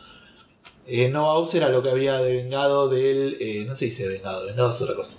Bienvenido. Eh, devenido, gracias. Devengado es este, un concepto contable, no sé si sabéis. ¿En serio? Vos las cosas las podés este, considerar por lo percibido o por lo devengado. Ok. Suponete, no, ya está, ahora I- I- I'm committed to this. Eh, si vos pagás un seguro anual y lo pagás en enero, 1200 pesos, ponele. Sí. Si lo ves por lo percibido, es un seguro que te cuesta 1200 pesos en enero. Y Sí. el resto de los meses está, es gratis. Sí, si veo. vas por lo de vengados, te sale 100 pesos por mes. Ah, mira. Va por ese. Bueno, devenido. Eh, ¿De qué había dicho devenido? Ah, eh, estaba. En su momento se había anunciado el StarCraft Ghost, que era como un juego en primera persona Sí. donde eras un Ghost, y como que llegó a esto, a un Mission Pack del StarCraft, que no requiere que tengas el StarCraft 2. Ah, mira. Eh, tiene un costo que sale 15 dólares Sí. y eh, son tres. eh, 15 dólares te salen los tres packs de misiones. Va a salir el primero el 29 de marzo. Sí. Y la- los tres están. Se, espera que salgan todos antes del 1 de diciembre. Ah, gracias. Otra cosa que estuvo haciendo Blizzard, eh, que llamó mucho la atención, es que sacó parches, algo que igual llamó la atención, pero ya se sabía por algunas noticias que hemos hablado. Sí. Salieron parches para el Diablo 2 y para Warcraft 3. Sí. No más que eso, la verdad que es un... eh, lo quería mencionar simplemente porque me parece que es algo bastante destacable, que es una empresa que te esté dando soporte a juegos que si bien todavía te los vende, Sí. por otro lado son juegos muy viejos. Sí, sí, sí, el. El Warcraft 3 y el Diablo 2 son juegos que tienen más de 10 años los dos tranquilamente. Sí, Uno sí. debe tener más cerca de 15. Eh, Y el Warcraft dice que el, el último patch fue de hace 14 años, así que sí, el juego es por lo menos de hace 15. claro. Eh, estoy pensando, ¿qué salió primero? ¿El, Diablo 2 o el Warcraft 3? Vos no tenés manera de... El. Diablo 2, mm, no el Diablo 2 debe ser el 2001. Puede ser, sí. Me parece que Warcraft 3 Y es un poquito Warcraft 3 posterior. es 2003. posterior. Sí, 2003, una cosa así. Ok. Para mí el que tiene 14 años es el juego, ¿eh? el Warcraft 3, no el parche. Pero no sé. Eh, Ahora lo, ahora lo buscas. Pero bueno, nada, igual... ah, sí, tenés razón. Simplemente Tenés razón. que quería destacar esto eh, porque me parece muy copado. Y ya los medios lo sabíamos, por eso que habíamos dicho que. Sí, estaban habían buscando gente. para- Respecto a los parches, están más orientados a sistemas operativos. Si tenés Mac, te van a andar un poco mejor. Hay algunos parches con En el Diablo 2, en el Warcraft 3 no se sabe. Anunciaron que va a salir un parche y no dijeron que, que va a Ah, está bien. Está bien, listo. Eh, algo de los idiomas, creo que en el Diablo 2 también había un tema de, de idiomas, pero puedo estar confundido. Y en el Warcraft 3 sí decía algo, ¿no? De los chinos, no me acuerdo. No, decía que salió un video anunciando eso, Ah, que estaba subtitulado en chino. Ah, ok. para la gente que lo juega en China. Sí, no, entonces lo había leído apurado y mal. Eh, pero la posta, la verdaderas noticias de Blizzard son de Hearthstone. Eh, y son tres, todas relacionadas con lo mismo. Se viene la próxima expansión. ¿Querés Sí. contarnos un poquito de eso? Porque eso lo leíste vos. Sí, se viene la expansión Whispers of the Old Gods. Sí. Es raro que esté hablando yo de esto porque jugué muy muy poco de Hearthstone. Eh, va a tener 134 cartas nuevas con temática de apocalipsis. Sí, se supone que es un poco más serio, eso escuché, ¿no? De... Claro, es más, está- parece que está medio inspirado en, en la, todo el mitos de Cthulhu Ajá, y así de dioses viejos de la, la mitología de World of Warcraft. claro. Eh, va a salir en algún momento entre abril y principios de mayo Sí. y va a incluir eh, Va, va a traer esto que ya habíamos anunciado, que es- con la salida de esa expansión se crean el, eh, los dos universos de juego, el que es el... No me acuerdo el cómo se llama. Split y el Wild. No, el estándar y el wild. Eh, se dividen en estándar y Wild. Claro, el estándar es, todo, la es eh, esta nueva expansión y todo lo que salió en el año pasado, y wild es todo lo que salió desde el inicio del juego. Claro. O sea, con eso se va a caer eh, Naxaramas y la de los Goblins, ¿no? No sé si hay algo más. Creo que no. Goblins Goblins. Goblins vs. Gnomes y Naxxaramas. Curse of Naxxaramas. Sí, y bueno, creo que si, lo, si compras los boosters ahora te dan un, un fondo de las cartas y esas cosas. Los fanáticos lo, ya lo saben y si no lo pueden ir a buscar porque... Hay un, va a haber un pedido promocional en lo que te lo veas y te van a dar tres packs de Gods. Ah, mira. Así ya podés empezar, digamos, con la colección de, de las cartas. Sí. Y también este es el que va a incluir un, un héroe nuevo, ¿no? Sí, tiene un, en realidad no es un héroe nuevo, es, es como que vos podés tener el mismo héroe con distintas skins. Ah, ok. Y sacaron, van a sacar una nueva skin, pero para obtenerla no tenés que hacer nada en Hearthstone. Claro. Tenés que jugar a World of Warcraft. Sí, jugar a World of War- Warcraft y llegar a nivel 20 con un personaje. Sí. ¿Esto qué significa?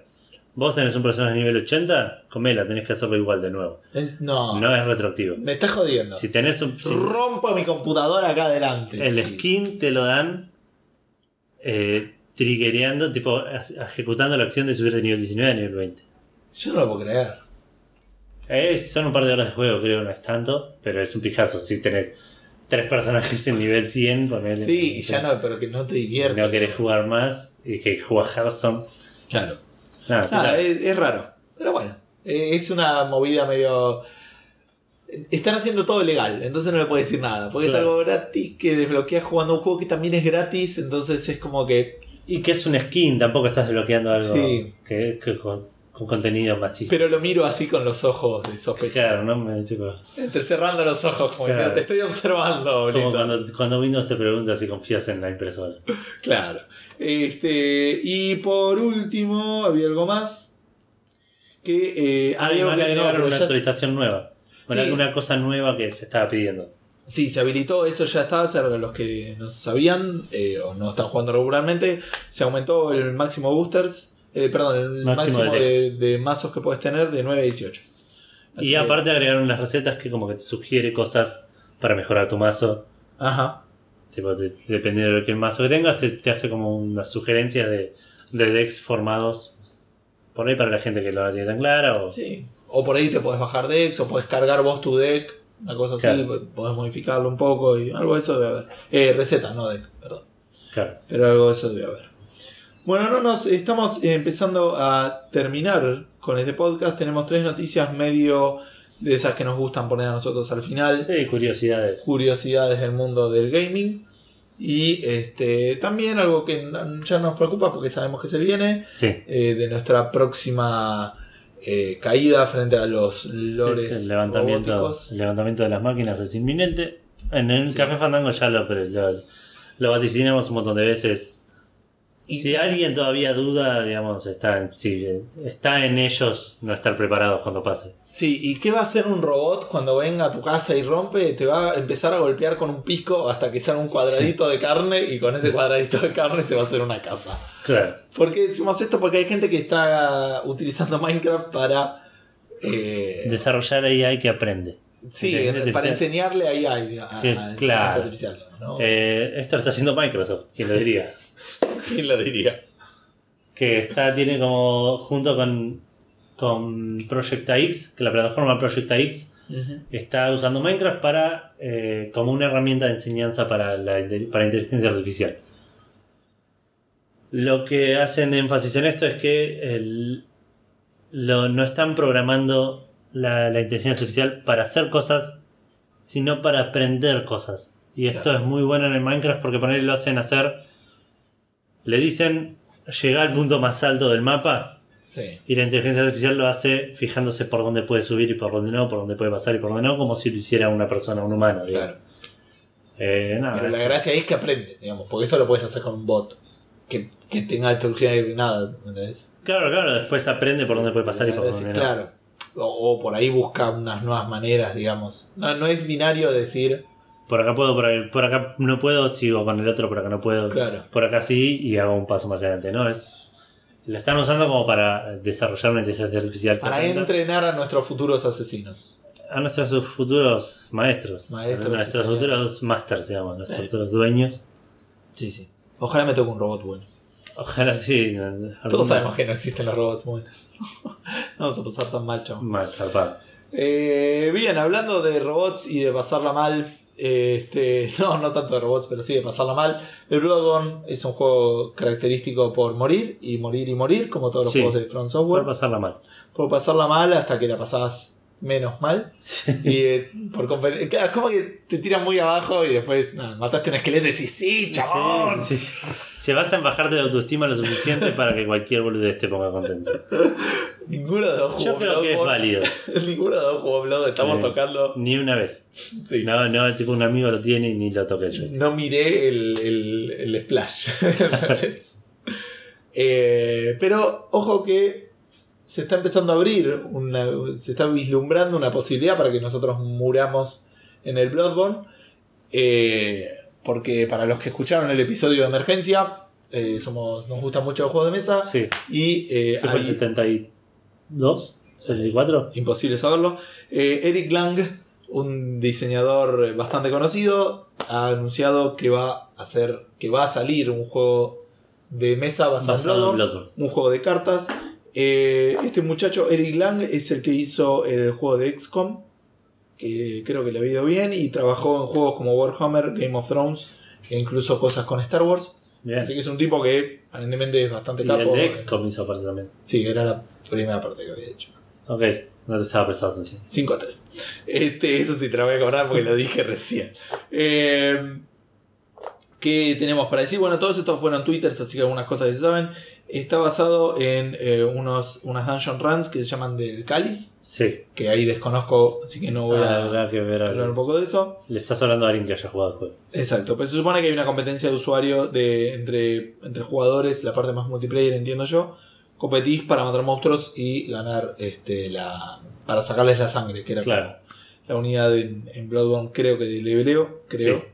Eh, Sí, la experiencia. Se supone que es un juego intenso, pero de 30 minutos, o sea, rápido, de cartas, eh, y donde tenés que manejar riesgos y este, manejar también un inventario y mejoras para competir con tus compañeros de juego. Ok. Y eh, la idea es apuntar eso, a la intensidad y a la frustración del El Bloodborne juego en, en la, en la versión de mesa. Mucha muerte. en la versión de, de mesa.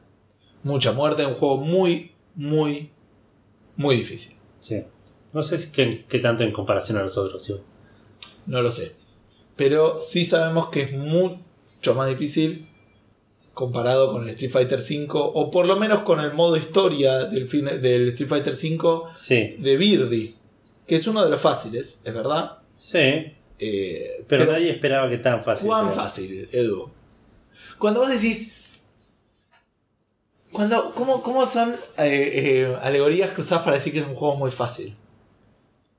Lo, lo puede ganar un niño. Lo puede ganar un niño. Es una papa. Sí. A mí también, pero me parece que tiene que ver incluso con eso que se lo puede comer un bebé. Cosa que literalmente sucedió filmado con el Street Fighter V y el modo historia de Birdie. Sí. Que estamos hablando no de un niño, Sí. estamos hablando de un bebé de 6 meses. Un bebé de 6 meses ganó el Street Fighter 5, el, histo- el modo historia del. Street Fighter 5. De Birdie. Hay un video. Hay un video del, del bebé golpeando el- el- los joysticks y moviendo la palanca de vez en cuando. Yo lo vi. Es muy bueno porque ahorita al final es como que se van a hacer otras cosas y el papá le dice, no, dale, estás un golpe, dale, dale. y, y nada, le festejan. El nene no entiende nada. Que esté- No, se obvio que no. todo el tiempo el... No debe, estar El ni, no, joystick. no debe tener idea que lo que está haciendo acá tiene alguna relación No, con los colores mira. de la No, tele. sí, mira, mira la pantalla por ahí porque lo distrae. Claro. Pero sí, como que toca así, mira. Muy divertido para ver. eh, y un poco insultante. Para Street Fighter, por lo menos. Bueno, pero esto, ¿por qué lo, lo pusimos más allá de la curiosidad que nos generó? Sí, más allá de la relación con los juegos fáciles, que era la pregunta que iba a hacer y no fue. Eh, claro, esto nos llevó un poco a la pregunta Fandango. Claramente es el primer juego que jugó este pibe. Sí, el ¿Sí? primero. El seguro. Sí. No, y aparte el primero que ganó. Pero bueno. La pregunta Fandango. ¿Qué, qué es la pregunta Fandango? Dale. La pregunta Fandango es una pregunta que hacemos todas las semanas, los martes usualmente al mediodía por nuestro fanpage. Sí, usualmente es desde esta semana, porque la semana veníamos un, un registro nefasto. Ah, la publicación en Twitter. En Twitter estuvo fallando, esta semana cumplimos. Sí. Eh, usualmente los martes en Twitter y en nuestra fanpage de Facebook. Y los miércoles en el grupo de Checkpointers, un grupo del podcast Checkpoint, Sí. que no siempre nos brindan el espacio para que po- posteemos la pregunta y tengamos un par más de respuestas. Así que les agradecemos como siempre y les mandamos un saludo, que son todos grandes amigos. Sí, y parece que se viene la vuelta. Se viene la vuelta, estoy están- esperando ansioso. Estoy, no estoy escuchando podcast y creo que Checkpoint va a ser el que me haga volver a, a levantar los podcasts. También estoy volviendo, viajando mucho en auto Sí. Mejora Ah, eh, eh, podríamos también aprovechar para mandar el saludo que queríamos mandar la semana pasada. Sí, que a la gente de, de Metefichas de Insert Coin en realidad ahora, Sí. a Faldo y a Petro, que t- anunciaron la triste noticia que Metefichas no va a volver a grabarse, por lo menos por ahora. Claro, el Eh, podcast. les mandamos un saludo, un podcast amigo, así decía, en paralelo con nosotros, Sí, en el cual tuve el placer de participar. lo fundiste. Sí, no quiero decir que soy piedra, pero Bueno, Café Fandango. eh, es- es- es- Café Fandango sigue estando. y sí, sí, sí, y estuve en todo. Claro. Estuve en 100% de los capítulos de Fandango. Pero bueno, Eh, les mandamos un saludo a Petro y a Faldo. Sí, igual ellos siguen con la página Que que es insercoinweb.com.ar y van a seguir por ese Sí, lado. van a seguir posteando noticias, ahí los pueden encontrar y comentar. que Noticias, reviews y. Nada, la- muy piola la página. la- Brindarles afecto Hay un muchacho nuevo que no sé bien quién es porque no está en el podcast. Pero hay un muchacho nuevo que no es eh, Rompe que estaba antes, digamos. Es, Claro. es otro, otro chico. Ah, la verdad. Eh, pero bueno, así que les mandamos un saludo a ellos y a la gente de Checkpointers que se viene, que eh, de Checkpoint, que vuelven y además nos prestan el grupo para, para hacer la pregunta. Pero bueno, la pregunta Fandango. ¿Querés decir cuál fue la pregunta de esta semana? Sí, algo medio de lo que veníamos diciendo. El, el primer juego, fuimos a la nostalgia, gol- el golpe bajo y dijimos, ¿qué, ¿cuál es el, el o los primeros juegos que recordás Recordás haber haber jugado. Sí. jugado de niño? ¿Querés arrancar con la fanpage? Dale, arrancamos con la La fanpage. fanpage. Eh, con la fanpage. Eh, Sebastián Cabana dice que su primer recuerdo es tan borroso que ni sé cómo se llama el juego. Inve- investigando por internet quizás haya sido el Dark Chambers para Atari 2600, pero puedo estar equivocado. El que sí es que estoy seguro que jugaba era el Missile Command para esa consola. Es un juego Ah, mirá. bastante este, divertido y fácil de, de entender. Digamos, por ese aspecto, digo, de, para el, Sí, para el sí. chico, digamos, era cuestión de dispararle de disparos. Eh, No se condice con lo que van a ser mis respuestas, pero bueno. mi hermano mayor eh, jugaba al Atari cuando yo tenía entre 3 y 5 años y recuerdo la forma de la consola, el joystick era todo increíble. También recuerdo que mi viejo se sentaba a jugar al Pac-Man. Eh, y también después menciona el Galaxian y el Space Invaders. Y dice que el Missing Command tiene una memoria adjunta que puedo compartir. Eh, dice que como era de chico, que uno de los recuerdos que tiene es que le prohibieron jugar un día porque aparentemente estaba muy vicioso. Entonces, como cualquier chico, entendió que el reto era justificado y se puso a hacer otra cosa. No, se puso a llorar y a patalear hasta que lo dejaron jugar y lo dejaron jugar. Así que yo creo que su recuerdo es una victoria. Este, Y, ¿cómo se llama? Así que ganó. Es una de sus primeras victorias gracias a los videojuegos eh, con sus padres, así que debiera estar muy contento por eso. Eh, Santiago Pascual dice que su primer recuerdo gamer es de cuando tenía unos 6-7 años y mi viejo alquilaba en el videoclub una NES con el Rush and Attack que un cierto Eduardo solía ir a su casa a jugarlo. Cada vez que perdía hacía puchero, pero si llegábamos a la final del nivel se rascaba la panza y reía. No tengo tantos recuerdos de eso, pero Ok. si él lo dice. José Alejandro Menéndez dice eh, que en la 486 jugaba al Stunts. No recuerdo yo cuál era el Stunts. Dice que en Windows- de autos en 2D. En Windows 95, Warcraft 1, Oye. Dune 2, uy, como en el Dune 2, y el Command and Conquer 1 y Diablo 1. Pero creo que los títulos esos lo, lo marcaron mucho. Creo que el Dune 2 me animaría a decir que no es de Windows 95, sino que es de DOS. No sabría decir. Yo- Y de hecho, porque el Command and Conquer 1 también Venía en me CD parece igual. que es de DOS. Sí, pero el Command and Conquer 1 y el Dune 2, estoy bastante seguro de que eran previos a Windows 95. Podría estar equivocado. Christian Fox, o Focus, eh, dice: "Pff, El Excite Bike es el primero que se me vino a la cabeza. Genial. Después el, juego. el Sonic con el Sega y después para PC el Duke Nukem 3D y el Age of Empires 2. Todos tremendos. El, igual el Age of Bien. Empires se fue como mucho más al futuro. Eh, puede ser. Eh, sí. Me, Sí, me da en sensación. Yo el Age of Empires 2 tengo recuerdo de haberlo jugado en mi época, se- se- sexto, séptimo grado. El 2. Puede ser. Él probablemente sea mucho más chico que nosotros. Por ahí el 1 es un poco. Sí, puede ser. Eh, Facundo Sebastián Villarreal Domínguez, que te volvió a recomendar esos libros. Sí. No sé, vos algo habías estado averiguando de, de la saga esta que te había recomendado. Sí, son tres libros, salieron dos nomás, así que y el último salió en el 2011, una cosa así. Estaríamos en, En fecha para que salga. en fecha para que salga el otro y cuando salgan los tres, supongo que va va a haber algún bundle barato. Que por cierto estamos hablando del nombre del viento de Patrick Rothfuss. Sí, obviamente los voy a leer en inglés, Name of the Wind, y el otro no me acuerdo cómo se llama. Bueno, ¿y qué dice él? El Zanak de MSX. que junto con el pingüino que salta de MSX me quitó parte de la niñez. Ahí desconozco porque no es una mira. consola que he tenido. No. eh, así que mucho no puedo decir. Igual después hizo otro comentario que va a salir en algún momento. No lo estoy viendo por acá. Eh, sigamos. Ana Elizabeth Schneider posteó un montón. Puso el jetpack, el Monkey Island, no sabe cuál. Yo entiendo que el primero, Fury of the Furies. Y el. Jazz Jack Rabbit. Y puso imágenes de todos ellos. Una más nostálgica que la otra. El jetpack, muy jetpack. bueno. No lo ubico. Est- Estaba muy bueno, tenías un jetpack. Y conseguías cristales. Fury of the Furies, lo he mencionado acá. No lo ubico. Es un juego de plataformas con medio, no de puzzles, pero donde tenías cuatro pelotitas, cada una con su habilidad. Y no era que las usabas todas, sino que el nivel te las activaba o desactivaba. Ah, mira. Entonces era como que tenías que resolver el puzzle del nivel Claro. con tu buena habilidad, bien de plataforma, pero también usando las habilidades como, como valen claro. para resolver el problema. Eh, y, después- Island, Monkey Island 1, no, te- no, hace- no haría falta haría falta. y el Jazz Rabbit, otro plataformas. de plataformas. Ese es de, de ID. Sí. Y después dice, se acordó de Goose Goes to Cybertown y del Loom. Goose Goes to Cybertown es un juego eh, educativo. Del que también va a hablarnos eh, Matías Paz. No de ese, pero de, del juego, de juegos educativos. Claro. Y después sumo también el Wolfenstein 3D que juega conmigo. Dice que matábamos mariquitas porque era el nombre que usábamos para los nazis.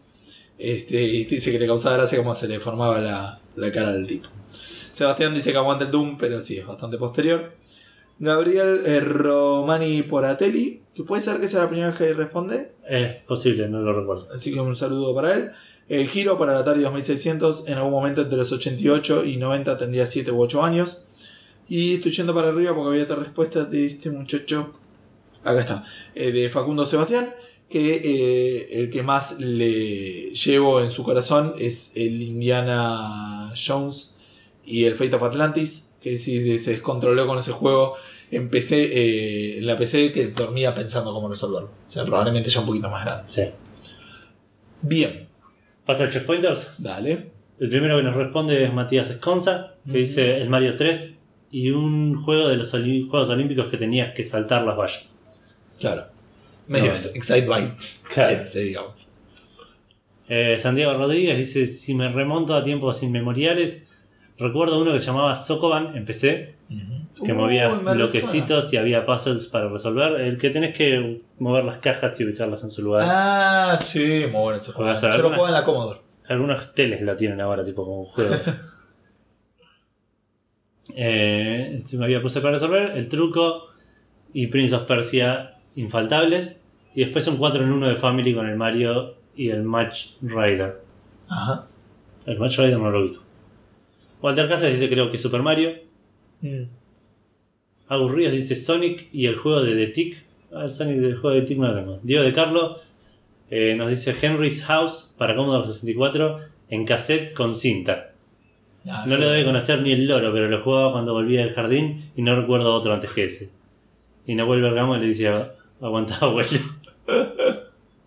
Yo también voy a hablar de la Commodore. ¿eh? Mira, eh, Nahuel Bergamo responde, da su propia respuesta, dice el Raptor para MCDOS en una 386, monitor 14 pulgadas blanco y negro. Uy, yo blanco y negro zafé. No, ya yo lo tuve. Eh, ahora voy a dar mi respuesta. River Raid. Oils Well, esto lo dice Maxi Carrión, que le mandamos un saludo también. River Raid, Oils A Well. diferencia de todo el resto, ¿por qué? Porque tiene También un podcast. dije, también, dije también. Chupa medio. River, River Raid, Oils Well y Frogger en la ColecoVision de mis viejos. Tenía unos 3 o 4 años. Qué Bien. Santi Garay dice Chippy Dale de Family. No lo jugué nunca. Maxi Nicolás Herrera dice: El primero fue el Charlie Circus. Qué buen juego, el Charlie Circus. Y tenía sí, gran sí. música aparte. Sí. Dan, dan, dan, dan, dan, dan. Qué buen juego. Tampoco es que gran juego, pero sí. Es un juegazo, Nunca lo terminé. Lo jugué hace poco, era bastante divertido. Ah, bien, bien. Gabriel Freeman dice Mario de NES y luego Tetris y un Arkanoid falopa de Family. No recuerdo el falopa. Jeremías Beltrán nos dice Tiny Toons y el Double Dragon de Sega. Grandes juegos. Tiny Toons más que el Double Dragon, me gusta. Rubén Darío Ramírez, que se convirtió en nuestro like número 165 y le mandamos un saludo, hace un montón que no lo vemos. Es verdad. Eh, Outrun, Outrun de 3, en una 386, el juego del autito rojo que iba Sí, que descapotado. chocabas y, que, era- que estabas con la chica. Sí, Era una pareja, digamos. sí. La- O no, pero ahí eran. La estaba llevando. No, era una pareja de un hombre y una mujer, todos los autos. Claro, O era siempre el mismo. parece que era siempre un auto No, rojo. puede ser. Me acuerdo que si chocaba saltaban por el aire y después se subían al auto y seguían. Claro. Y por último, Alejandro Kawok, el River Raid, Doom, Maniac Mansion, Pitfall y el de los tipitos de boxeo blanco y negro que se veía desde arriba. No sé cuál es, pero Ah, y desconozco. conozco como la mitad de los que mencioné. Bien, y Twitter. en Twitter Matías Paz dice que eh, tuvo la suerte y eh, barra desgracia de que aprendí los números y letras con juegos didácticos que corrían en MSDS. ¿Cuenta? Y yo le digo, totalmente. No le dije, pero... Obvio. ¿sí? Y dice, por eso cada vez que veo esta escena de Los Simpsons se me planta una lagrimita y es... eh, ¿Cómo se llama este? ¿Ralphie? ¿Es? Rafa. Aprendí- Rafa. Ajá, Dice, estoy aprendiendo y está con el, el aparato de- del gato. Eh, con también juego didáctico De poner, completar las palabras. completar las palabras. Exacto. Eh, voy yo. Dale. Porque hablando un poquito, sí, tengo una ayuda, que no es tanto, pero esta semana, fui, el fin de semana fui a comer a los viejos, trajeron algunas cosas de la casa de mi abuela, entre las cuales estaba la Commodore. Ah, bien. Pero no se pueden chupar, no está la lectora de cassettes, pero la vi. Muy loco. Si voy a hablar del primer juego que tengo recuerdo de haber jugado, eh, es uno. En el cual había dos, también en una PC blanco y negro, creo que una notebook de mi papá o algo así. De notebook. trabajo y se la dieron al laburo, porque él hacía auditoría y viajaba. Claro. En el cual había dos monos que se Sí. tiraban bananas Sí. y había que lo que lo que jugabas en realidad prueba error y error con una especie de worms pero con los personajes fijos Sí. y solamente con el misil ¿me entendés? o sea era un tema de ni siquiera fuerza era un tema de ángulo Ah, tenías que me, poner el, el suena, ángulo me suena haberlo jugado algo así con tanques. puede ser con el ángulo entonces le tirabas una banana y explotaba y bueno tenías que pegarle al otro Claro. ese es el primer juego que me viene a la mente y de hecho me lo había olvidado y Y lo recordaste con la. Y lo recordé. De la Commodore también tengo recuerdos de un juego. Mi mamá le decía el juego de los diamantes, no tengo la más pálida idea que el nombre del juego. Pero consistía en uno que tenías. que son de ese tipo de juegos que son en dos dimensiones. Y cuando. como que está. eh, ¿Cómo decirlo? Eh, el mapa en dos dimensiones, visto de costado, todo rodeado de tierra. Y cuando vas avanzando, vas cavando. El Rockford. Ok, Ahora te lo pongo y te vuelo la cabeza. puede Yo ser. jugué una banda y era una de mis respuestas. Eh, ese lo jugué en la Commodore también con el- los cassettes de cinta. Tengo recuerdos de haber ido con mi papá a que nos graben juegos en el cassette. Eh, esa es una ciudad, chabón. Ok. Eh, ah, sí, chabón. Era un gran juego. Tenía cinco niveles, creo, nomás. Ya estaba el de las manzanitas. El primero que era de las piedras, juntabas moneditas. Este que era un quilombo. Bueno, creo que nunca lo terminé. alto juego. eh, Zarpado. y después tengo, sí, recuerdos un poquito más de grandes del juego de los tanques en, en Family, Sí. que en la, en la casa de mi primo. Jugábamos a veces, jugábamos uno de fútbol, vaya uno a saber cuál. Eh, El Goal probablemente. Sí, probablemente sea el goal. Eh, y es eso, y después la anécdota que ya conté, que digamos ya un poquitito más de grande, no mucho, el Wolfenstein 3D, que tenía anotado al lado de la PC, ya cuando tuvimos una PC en mi casa, avanzando de la Commodore, eh, CD, eh, CD espacio, Wolf 3D, Enter, Wolf 3D, tipo las instrucciones Claro. que se anota ahora mi vieja cuando yo le dicto Claro. como copiar una carpeta. Las tenía Sí. yo para, para jugar Wolfenstein 3D. Claro. Así que esos más o menos son los míos. Y yo voy a tener bastante parecidos. El Rockford con él es uno que jugaba un montón. Ajá. Y que de hecho hace poco, hace no tanto, lo jugué de vuelta. Y la pasé re bien. un juego difícil, pero estaba re bueno. Sí, sí. Me acuerdo de la musiquita todavía, de hecho. Eh, que era justo como la música que, me, que hablabas hoy, mo- monofónica que salía del parlante Claro, del speaker. del speaker. Eh, después Príncipe de Persia. Ah, yo me acuerdo, sí. Pero Estaba, venía con la primera máquina que tuve, que era una 286.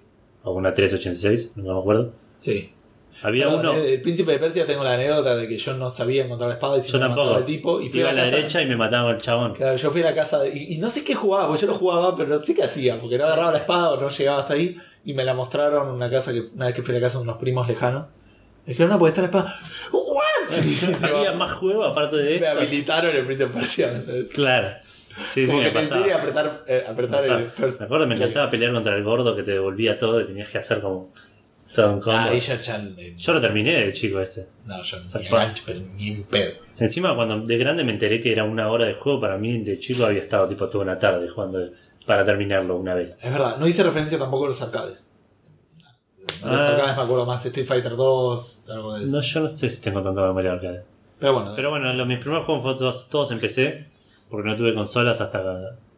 ah, no sé si tanto después, pero mi primer, mi primer consola fue una PC y jugué a esto Rockford, Prince of Persia, eh, Larry 1, Ah, con tu que no entendía nada, claro, o sea, con mi viejo poniendo las palabras en inglés que sabíamos. Sí, Man yo, yo también. eh, Nos divertía tipo ir al callejón y que nos cagaran a piñas y salir, que ver la animación. de- Eh, había uno que se llamaba Pango, que Ah, ese suena.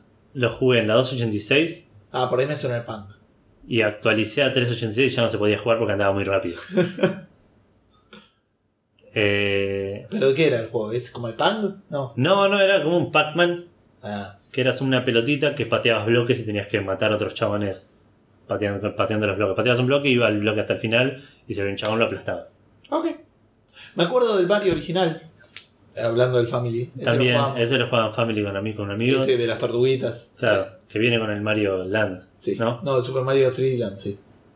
Eh, y el, el último que me acuerdo era un RPG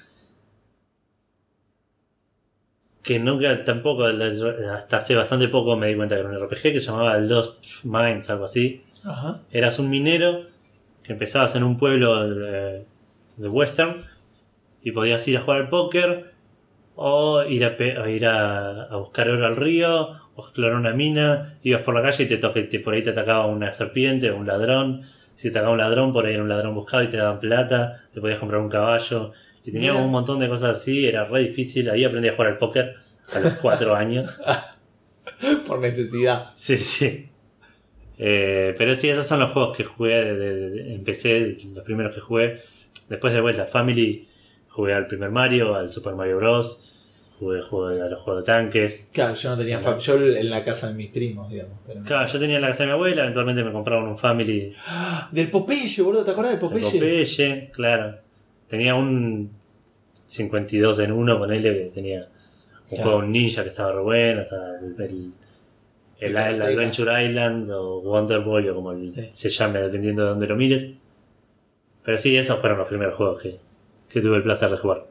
Bueno, me parece que estamos en condiciones de darle cierre a este Sí. podcast. Chau. No. Eh, y ahí cortaron. Eh, bueno, igual si cortaron es porque lo estaban escuchando. Si no saben cómo llegaron a esto o quieren suscribirse o cómo saben que funciona esto, Sí. eh, Café Fandango es un podcast que pueden encontrar principalmente en nuestra página de Facebook, Sí. es facebook.com barra Café Fandango.